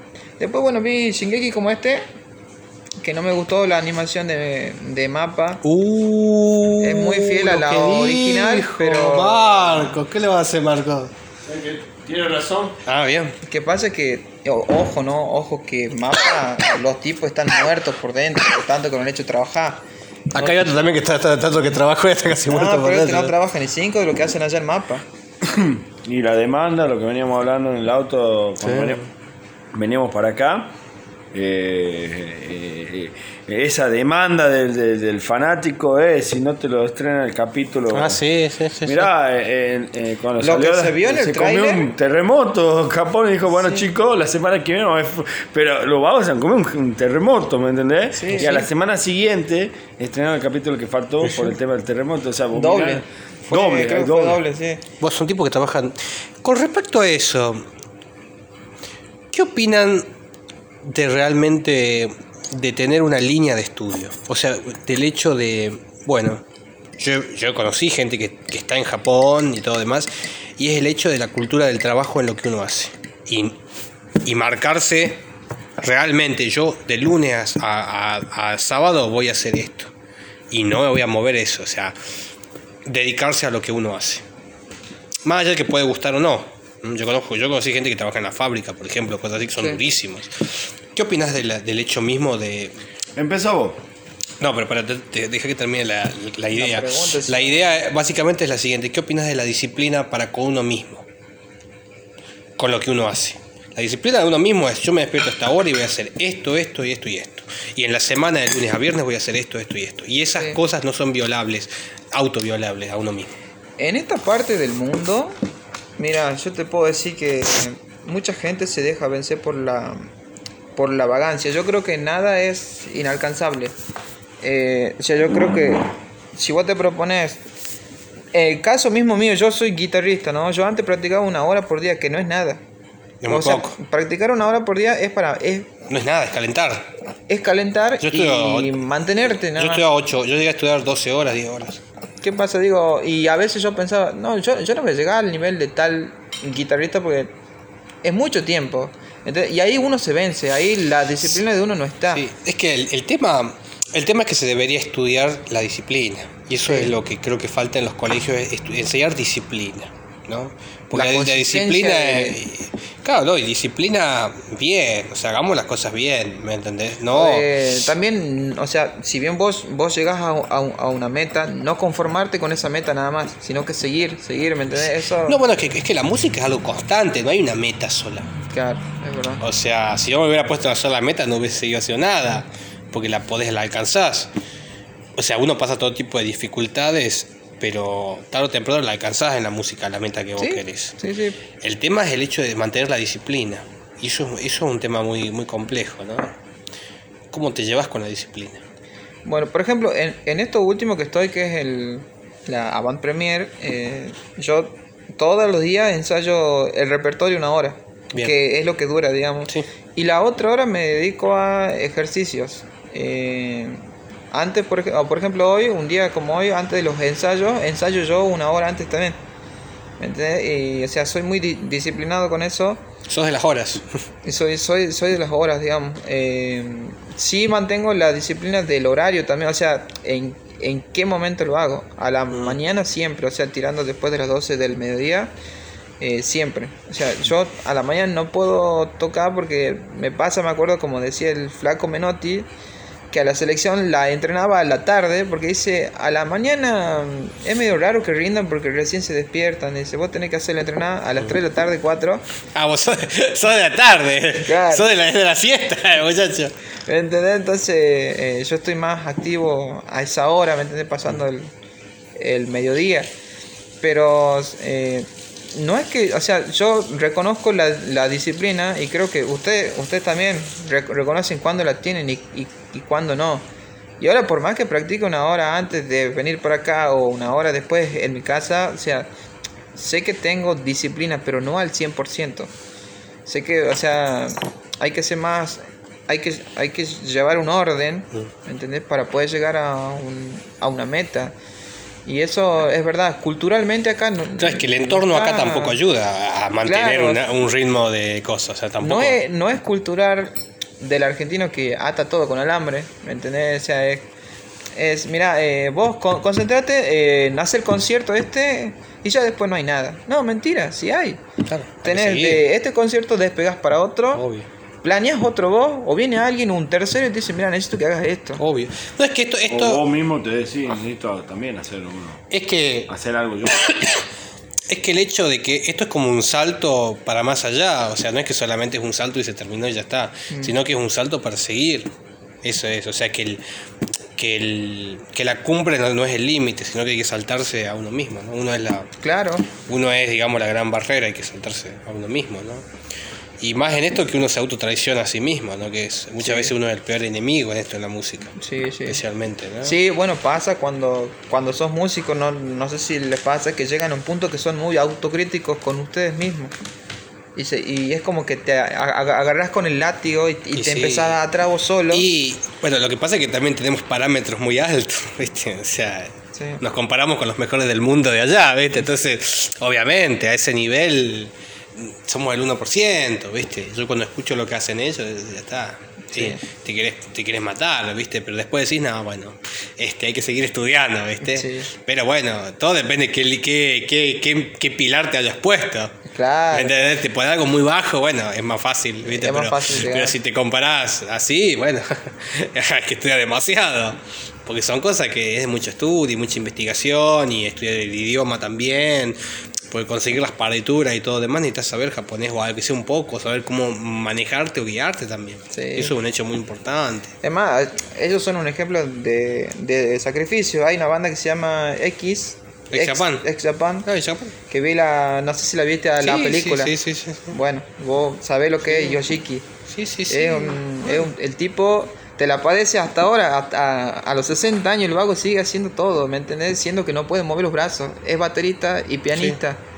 Ha, ha compuesto para el emperador, o sea, ¿me entendés? Y el vago sigue, y sigue, y sigue, y sigue, y se pone esas inyecciones que él dice que le duele una banda.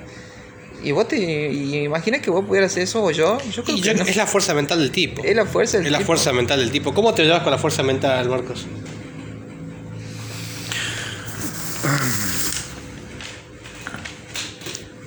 La verdad que no sé, la- es un milagro. La verdad que Normal. la has aguantado bastante, ¿no? Sí, Para no, mí que sí. eh, está como... ¿Viste en las películas de Rocky cuando lo hacen cagar y es como que está así, pero el vago sí, sigue? sigue, bueno, sigue. Así, está Marco, digamos. Está muy golpeado, pero el vago está Pero parado. ¿sabe qué? Eh, confieso, no estoy golpeado por ustedes. Es más, ustedes, te incluyo Iván, eh, perdón, David. Me, me acaba de bautizar. ¿eh? No, Iván. Estaba, estaba pensando. Plata, Iván. Estaba, estaba pensando en otra persona. Eh, Iván viene mañana. Otro titán igual que vos, David. No, no. Cuando decís titán, me imagino que parece. No, te, incluyo, te incluyo. Sí. Ustedes realmente son. O sea, o sea, te podemos pegar ahora, Marcos. Ya me caiga con eh, una preocupación menos, empezando por O ahí. sea, yo siempre lo pensaba, pero nunca te lo dije. Eh, lo- los momentos que él disfruta son estos. Cuando, eh, Sí. cuando estamos todos acá nosotros. Y sí. Lo otro duele un montón, porque Obvio. tenés que organizar, buscar tal contacto, tenés que mover. es impresionante cuántos no me han dicho. Ah, no, es que, a ver, es que. No, es que, como dice, la, como dice el refrán, justamente, te caes seis veces, tenés que levantar siete. O sea, literalmente es que. No es fácil, A ver, no, no. eh, eh, eh, no, La no es fácil. ser músico es, es lo más. Ser músico es lo más duro que existe. Primero, eh, eh, Es durísimo. el anime no- nos desafió todo. Ah, no, No todos, mira, estos pianistas que están acá, que son todos académicos, en su vida han hecho esto. Por lo menos cuatro que están ahí no, no, no sabían qué era Dragon Ball, empezando por ahí. Claro. Son todos de la generación 2000 empezando. Sí, bastante fuerte lo que, lo que acabaste de decir, ¿viste? No, porque son académicos, Eh, nacen con Beethoven en- en- en- con la oreja, ¿me entendés? O un. Chopin. Sí, nada, bueno, pero a ver. A que- esto es lo que voy. eh, eh, eh, No, no, no, es que va por ahí. Está bien, listo. ¿Entendés? Que va por ahí. Eh, Pero em, a, lo, a lo- a lo que, sí, a lo que yo me refería es el desafío realmente de ser músico, que, que yo, yo siempre lo digo, o sea, ser músico de verdad, no ser músico que solamente lo toma como un comercio, sino ser músico de realmente sentarse, tener que estudiar, no solamente hacer, hacer algo para vender y ya está y se terminó, y que no haya una... En cambio acá lo que yo veo es que hay puesto arte en todo tipo de sentido. Vos podrías haber hecho el concierto con dos pesos, o sea, pero te has animado a hacerlo en San Martín, te has animado a editar una revista, cosa que ya no se hace prácticamente, ni siquiera en el Colón para tener una revista hay que pagarla prácticamente, y donde y, y te has animado a dar un salto mayor a, a ese nivel, ¿no? Y eso, eso es tremendo. hay que aclarar a la gente que nos escucha de que la revista eh, tiene un objetivo. Eh, en realidad todo el concierto tiene un objetivo. Eh, acá en Tucumán hay muy buen talento. O sea, hay monstruos talentosos, eh, músicos tremendos, que no se le dio la oportunidad a nadie. La revista, más allá es como Es como presentación, es la Eh, Claro, presentación de los es, músicos. es- es la herramienta para que el artista tenga eh, para mostrarse. ¿sí? Eh, esto soy yo, Esto es lo que hago. yo hice, eh, dónde estuve y, y es la llave para decir dónde puedo estar después. Obvio.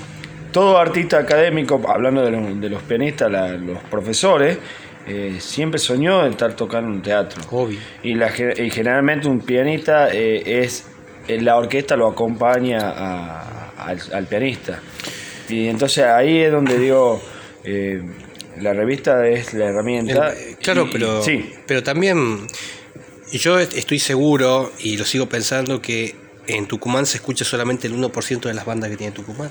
Sí, es como la madre que no quiere a sus hijos. Eh, sí, sí, sí, o sea, este, y solamente... es político, David. Esto Sí. es político. Eh, Sí, si soy eh, hijo de o conocido de, va a tocar en un sentido musical. No, pero también no es solamente en eso, pues podría ser solamente eso, pero también hay algo cultural en la gente que no, no, no investiga nada, o sea, Bueno, quiere... pero lo manejemos con el libre albedrío. Nadie está obligado a hacer eso. O sea, No, pero por ejemplo, debería existir, Sí. debería existir una regulación que diga, bueno, ahora pasemos la- todas las músicas que pasa que tiene Tucumán, o sea, y no solamente algo bailable, sino que pasen la cantidad de músicos de folclore que no te hace el folclore comercial, o sea, folclore realmente, cosas muy distintas, o, literal, o literalmente los músicos de jazz, que Tucumán es una de las provincias que más músicos de jazz tiene, y es impresionante. Y así con todo tipo de estilos, ¿no? Y eso no se pasa en la televisión en ningún lado. Eh, para mí, la- los medios audiovisuales tenían que estar eh, prácticamente también, sí o sí, obligados a pasar eh, músicos de aquí y no solamente músicos que paguen, o sea, músicos que den guita y digan, bueno, esto está de moda y te lo, y te lo pongo, ¿no? No, no, músicos que, que hagan música, que hagan una melodía, que es lo que hace falta mucho para mí.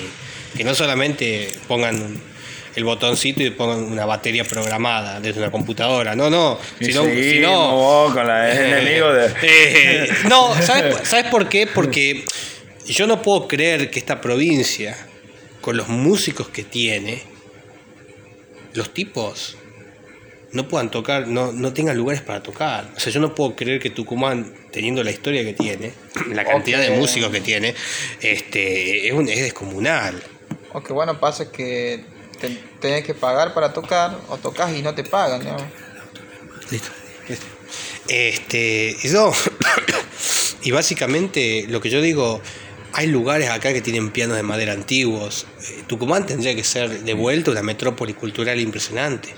Y todavía no conoce mi piano, ¿no? Y todavía no conozco tu piano. No, pero eso lo vamos a hacer después. Eso lo vamos a hacer después. Entra ahí, pechalo. Yo tengo, bueno, siempre hablo que para mí los pianos te hablan, o sea, los pianos antiguos te, te piden, te cuentan una historia. Y para mí es eso, o sea, y eso también es, es lo que te- la gran falencia que tiene Tucumán es eso. Lugares donde se pueda escuchar este, músicas que, que no, se- que no sea siempre el 1%, siempre lo mismo, ¿no? Este, sino que, que, que haya, bueno, de hecho lo hubo. Tucumán tiene una historia musical extraordinaria, bueno, todo el norte tiene una historia musical que es impresionante. Hay músicos del carajo que vos decís, como estos tipos, viste, son Eso casi es lo que te estoy diciendo. No, eh, eh, no se le está dando la oportunidad. No, bueno. Yo lo pensé desde ahí. Eh, muchos me preguntan, ¿por qué elegiste el anime? Primero, el, el anime, todos tenemos una base, aunque sea, me considero. Pero es que es con lo que, mínima. nos- pero es que con, es con lo que Claro. nos hemos criado. Exactamente. Vamos a la génesis de, de cómo llegamos nosotros acá. Es que nosotros, la primera música que yo escuché era la música de anime. Yo tenía, tenía, tenía seis añitos. Yo, te- yo me acuerdo, no, perdón. Yo tenía un añito y yo tengo el recuerdo de estar co- en la falda de mamá. pasado- En la falda, yo estaba sentado en la falda de mamá y escuchaba las bandas sonoras de Robotech. Bueno, a mí me había pasado escuchar, eh, yo soy fanático de una, de una banda que se llama Lark en Ciel, que ellos, te- ellos hacen un ending de Rurouni Kenshin, creo que es, no sé si es el cuarto ending. Puede ser. Yo No, el tercero creo que es. Lo escuchaba O el desde, quinto. Lo, lo escuchaba desde chico y bueno, cuando dejaron de pasar en el 2006, o sea, pasaron 10 años y yo me acordaba de la Sí, melodía. a mí me pasaba lo mismo. Y lo, y lo, y lo busqué, ¿me entendés? Obvio. O sea, yo crecí con esas melodías, me separé y después me junté de nuevo, ¿me entendés? Entonces, Pero es que esa es nuestra base. Sí, o sea, uno... Es que nuestra base musical es esa, esa es la primera música que escuchamos. Sí. O sea, es, esa es la base de todo. O sea, lo que pasa es que hay un tema también que mucha gente oculta su pasado. Y yo lo he visto, no voy a dar ningún nombre, pero yo, yo tenía... No, no, yo tenía, yo tenía colegas que los tipos habían leído la revista Láser, de Editorial Librea, que habían visto anime, todo, y los tipos me pedían que por favor yo no dé los nombres de ellos. Mm. Y saben que yo hago el podcast. Y me dicen, no, no, no, no digas, no digas, no digas que yo veía BTX, me dicen, yo no Oh. puedo creerlo. Yo no puedo creer, o sea, y, y es una cantidad impresionante de gente que oculta mucho el pasado, ¿no? Como que no, no les gusta. mm, eh, eso, eso, eso nunca me ha gustado, o sea, porque es como negar de dónde venís, ¿viste? Ese, ese, ese es un, un tema, y ahí, está, y ahí está la base de todo. Cuando vos volvés a, a ese hecho, cuando vos volvés a la fuente es donde uno, uno realmente está. O sea, yo creo que fue la, la, la, la infancia de los 90, creo que es la mejor y creo que no va a haber Sí. más. No, nunca más. No Como eso, nunca más. eh, porque los chicos ahora se. se Es que, ahora todo es, es que ahora la diferencia es que ahora, Aventura. ahora todo es fácil porque ahora es con un clic. Antes requería investigar, ¿viste? Claro. Y para dar un cierre a todo esto, como siempre digo, este hay que investigar y hay que sentarse y hay que. porque todo es un descubrimiento esto, ¿viste? Y bueno, básicamente siempre existe algo maravilloso que ignorábamos y que podemos descubrir. Así que bueno. Yo agregaría, discúlpame que te interrumpa, y disfrutar. Disfrutar. Porque eso es lo que nos unió. Te conocí, lo conocí, él también, mirá, te confieso, algo parecido que nos pasó a nosotros dos. Eh, por ejemplo, yo lo, lo conozco al productor Emanuel en una entrevista. Él, él me escribe al Face, me dice, Chepo, participar. No, encima, ¿sabes sabe cómo fue? Cuando yo, lo, cuando yo le escribo a él, era tan buena la idea que él tenía que tenía miedo que me diga que no. Pues yo digo, necesito un guitarrista sí o sí. Y yo, y yo pensé que lo hago ya, porque guitarristas hay por todos lados, cubierto, ¿me Y entiendes? sí, no, bueno, es lo que más Entonces yo hay. digo, capaz que lo hago, me dice que no, David, todavía no, y todavía recién estaba. Pero, o sea, le escribí con esa idea que pensaba que me iba a dice, rechazar. claro, me dice, eh, ¿me puedo sumar? Algo así, me escribiste, Sí, ¿no? sí. Te, te hace falta un guitarrista. le- Entonces, eh, eh, era una entrevista, no un casting, una entrevista. Él viene al estudio, tuvimos una, como una hora y media. Dos, dos horas. Dos horas. En ese momento yo tenía los manuscritos oficiales de lo Sí. que es el concierto general. Y después de eso. Tocó el piano, güey. ¿Sabes? Lindo que suena el piano. Sí, de no, bueno, eso yo tengo que conocerlo, pero yo lo voy a conocer, ya le dije, después del concierto. Yo quiero venir un día tranquilo, Sí. sin nada, sin el saxo, a nada. buscar algo del trabajo, te pasa a buscar. Vamos a grabar el solo piano mío. Vamos a grabar el solo piano Guardale mío. un par de luces así. Tengo las luces, tengo las Sí, luces, sí, sí, esas sí. las que uso yo para las entrevistas con él, Sí, cuando sí, sí, estamos bueno, en Buenos Aires. ahí vamos a grabar el, el solo piano mío, lo vamos a grabar ahí. Y bueno, entonces después de eso, nunca más lo he vuelto a ver. O sea, era así igual que vos, nunca más, nunca más. No, pero pará, no, al revés, o sea. Pero nosotros nunca lo hemos visto. Exactamente. O sea, la diferencia es que nosotros hemos hablado por, eh, por de manera virtual, en la Claro, pantalla. bueno, lo nuestro fue al revés, ¿entendés? Como, como el productor. Pero bueno, así fue. Y, Además, y- en, la, en las reuniones por Zoom, como no tenía cámara tampoco, yo, o sea, tampoco nos podíamos ver. Era la voz, era la voz, ¿no? Era la voz. Podía haber sido cualquiera, Estaba era, era el colectivero, este era Estaba en la... modo Dios, estaba en modo Dios. ¿Entendés? Y así fue. Y así. sí. Y después lo conocí, o sea, lo hemos vuelto a ver después de casi más de un año. Creo en que era más de un agosto. año, sí. En agosto apareciste vos, cuando ya. eh, eh, Poquito antes de los ensayos. No, creo que para los ensayos. En los ensayos, en el tercer ensayo ya estabas viniendo. Y él venía a ver, conocer cómo sonaba todo esto y después eh, era, era cierto, a ver, esta... Él es de, de personalidad así, de que no, no, eh, altanero no, nada que ver. Posta. Yo pensé que estaba por decir Porque, estaba por porque eh, decía, está Lomo, altísimo guitarrista, pero él es el productor, o sea, él tiene el material, prácticamente salió de la cocina el- de la orquesta y le pasa a él. Y él hace toda la pista, la maqueta para pasar a los cantantes. Y ahí esa es la herramienta para que no hagamos tanto ensamble, ¿entendés? Y digo, vos tenés que tocar, no podés no tocar. O sea, vos hiciste los temas. Vos lo hiciste antes que el Homo lo esté practicando, por más que el No, Homo... eh, fueron dos cosas. Primero que mi viejo me dice, ¿vos, vos haces todo esto para no tocar? Me dice, sí, ¿viste? yo le digo, sí. Es que pasa que el Lomo es muy bueno. Lo que pasa, Lomo puede ser muy bueno, pero los temas de anime requieren dos guitarras. Así, ¿no? Requiere Una una para que se destaque. No, es que requiere una, es que una, requiere una gran banda. Sí. Salvo excepciones, salvo otros tipos de... Pero para justamente estos, eh, es que este- estos son muy power. Claro, en- entonces yo, como para que él se sienta, digamos, libre, para que pueda hacer lo que quiera, porque yo lo veo que salta y que salta y que se mate, ¿me entendés? Es que necesita otra lo guitarra. Necesita otra guitarra. Eh, claro, la banda tiene mucha libertad. Lo bueno es que los duetos, por ejemplo, las Sí. dos guitarras, se hablan entre ellos. Y entonces eh, ese diálogo es importante, la química. Entonces yo ya me aboco a la orquesta. Como tienen la partitura los chicos, ya prácticamente hoy a esta altura del partido, ya vos lo viste, vos estuviste experimentando, siempre tuviste el deseo de conocer esto. Ahora está en la sala principal, ponele, el living de la casa de mi mamá. Eh, ni los dirijo, ni los dirijo. Al que lo tengo en la mira es al batero, porque el músico más importante. Ah, sí, de- no, de es que, es que si el bat, si el, si lo, Se cruza él, si cruza la, todo. Es que si la batería, la, la batería es la base de todo, de la banda. Eh, sí. Eh, eh, el, Si falla la batería estamos el aceite del motor. El aceite del motor. Es y bueno, ahí tenés. Hoy, hoy lo, lo he vuelto a ver después de un año. Te conozco. Eh, ¿Cuánto ya vamos? Como seis. no hemos meses. cumplido ni siquiera un mes de conocernos personalmente. Ah, sí, de conocernos personalmente, sí, vamos tres Sí, semanas, sí. pero no. Eh, Cerca de marzo, después de marzo de mi cumpleaños. Después de marzo, el maestro Juan Mora eh, que me dice, conozco un chabón que realmente creo que, creo que te- tengo una conversación en el Messenger. No, en realidad yo te escribí. Yo te pasé, yo, pues yo te- justo estaba haciendo mi el estudio que yo estaba haciendo del libro de este de anime que yo estoy que yo tengo. ¿Él te pasó el ya dato? tengo- No, yo te ¿Cómo vi. llegué a vos? no me acuerdo. No, muy fácil. Eh, me ¿Era apareció. que salían los. me apare- en me los apareció- podcasts también salías vos, ¿no? Este, ¿Con él? o No, esto es mucho después, los podcasts son después. Yo, después. ya venía haciendo podcast, pero él se suma después al Sucucho. Pero en realidad este, hay dos tipos de podcasts. Uno es en donde yo estoy, que es el Sucucho Comiquero, Sí, sí. y después están mis podcasts, que es otra cosa. Es- Esto es otra El cosa. crudo. Que salga como salga. Ah, eso. sí, no, es si que- hay un descremado que está haciendo ruido, a la mierda. No, es que para mí este podcast es la libertad absoluta y acá se cuenta de todo y no hay, no hay censura, no existe nada. O sea, acá podemos decir de todo. Este, pero en realidad, principalmente, todo surge por una foto que él lo etiquetó a Mora. Yo lo vi y ahí le escribí. Y justo yo estaba haciendo mi, mi estudio, este que, que es el libro que yo hice con, como, si, como, el- como si el anime fuera un real book. Digamos, todas las melodías, todas las melodías del anime, ¡pum! Más de ciento y pico, que quiero llegar ahora a 300. Y bueno, y ahí yo le comenté y ahí comenzó toda la charla. Yo justo me había conseguido un- una revista que era sobre el, el anime de Scaflón, ¿no? Eh, la visión de Scaflón. Y bueno, y ahí comenzamos a charlar y ahí empezó y empezó y empezó.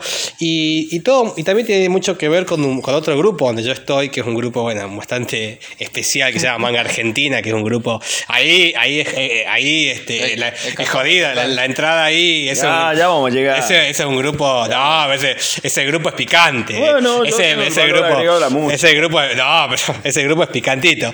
Y bueno, y, y- En el y- manga no hay música, Marco. Este, Ya cagaste. no, no, este, Pongo yo la música. este, no, y, ese- y bueno, y todo surgió pues, básicamente comencé a grabar y a grabar en ese grupo, todo demás que ahora que cinco también años. fue lo mío fue porque creo que Chupetín había hecho un video con una maqueta de, de Pokémon y yo decía, uh, qué viola toca en este, en este concierto.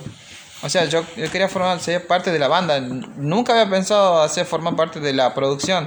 Le he preguntado si podía hacer Claro, algo. eso es cierto, eso es cierto, ¿Entendés? porque teníamos otro productor que le decíamos sospechoso. Así era el nombre, sospechoso.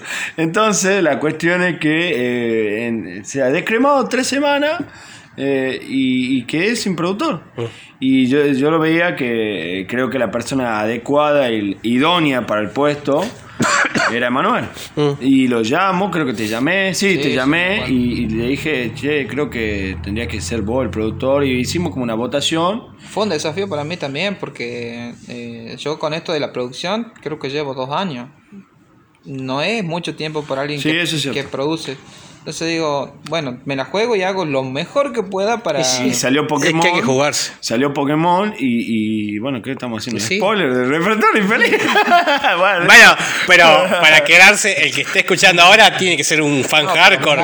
Esta es la hora 1.30. O sea, ya vamos casi dos horas. O sea, el que se quede para ahora tiene que seguir Dios. hardcore. Igual, o sea, se, se, se salva porque él dice Pokémon, pero no dice que tenga. Ah, sí. Ah, no, no estamos diciendo, tal vez. Fue- hay un, hay un bueno. universo. maestro Pokémon. Claro, puede ser ese, ¿entendés? De la O Liga el Yo- Poker Rap, ¿viste? Claro, eh. Bueno, la cuestión es que tira el primer tema, con él grabó batería, bajo, guitarra 1, guitarra 2, y cuando llega la parte del solo, cuando le meten los bombazos, los, los bronces, los metales, con el solo de guitarra digo, wow, esto, esta es la que va, ¿entendés? Esa es la que va. Porque eh, el anterior productor eh, no tenía el swing, no tenía el swing, estaba medio duro como yo en el sentido de ahora con el piano. Le costaba muchísimo el riff que hoy, viste, que estaba, le decía al Lomo, no, no es ese riff, es el otro, no, no, no. Escucharlo al batero como lo está haciendo, le costaba. Ese vos lo hiciste en, la- en, en el tema. Entonces creo que lo tenés que hacer de nuevo, Sí. posta, porque esa es la que va. Y, y ahí hago el anuncio frente a todo el equipo, que eran, en aquella época eran mis alumnos, eran mis alumnos los de la orquesta. Y después se bajaron todos porque el desafío era enorme. Y mirá hoy, ¿entendés? No iban a aguantar la presión. No iban a aguantar. Pero acá estamos, mirá. Y acabamos. Eh, A pesar de todo. Es lo que te digo. Eh, es cierto, hay que estudiar. Es muy desafiante el anime. Es un- todo un universo, no es solamente un mundo, es todo un, un universo, una galaxia completa. Eso por un lado. Te doy la derecha en lo que vos decís, en lo que siempre vos decís, pero hay que disfrutarlo. Porque hoy el No, es anime que nos- el nos disfrute, ayudó, nos es, que, conoció a todos. es que el disfrute. Bueno, es que para mí el anime siempre fue el cable a tierra mío. Más que la música en sí. o sea, es todo lo que trae el anime, más que el jazz moderno, diría yo. Yo- para lo que sepan, yo, en realidad yo soy un músico de jazz moderna, no soy un músico de rock, a pesar de que la gente me asocie con el tema del rock y todo lo demás. Pero para mí el anime siempre me trajo a la gente más interesante, porque lo demás es trabajo. Porque eso también es otro tema. Una cosa es trabajo y otra cosa es eh, hacer lo que a uno le gusta. A uno le gusta el anime, ¿viste? Pero bueno, uno también tiene que trabajar ese plata. Exacto. Bueno, damos por cerrada esta sesión del Vivo Podcast. Número 3 ya. Esta era la número 3. Un saludo a toda la gente que llegó a este nivel. A este Son muy, son muy hardcore. Sí, el de, el de Cowboy duró tres horas. No, bueno, pero a ver, esto hablamos sobre nosotros. esto- Ah, esto- sí, sí. O sea, de Cowboy, de- eh, aparte son mucha otra gente. Hay mucha muy tela distinta. para cortar. No, ¿eh? pero bueno, agradezco mucho a la gente que está escuchando o que va a escuchar este este este como este, Este podcast. Sí, entrevista. Que sería como una crónica también Sí. del Sí, concierto. Sí, sí, sí. Bueno, ahí está, crónica de- del, del ensayo. Ya tenemos el título. Crónica del ensayo. La sí. crónica del post ensayo. Un abrazo grande a todos, muchachos, todos los que estén escuchando allá. Abrazo. Chau.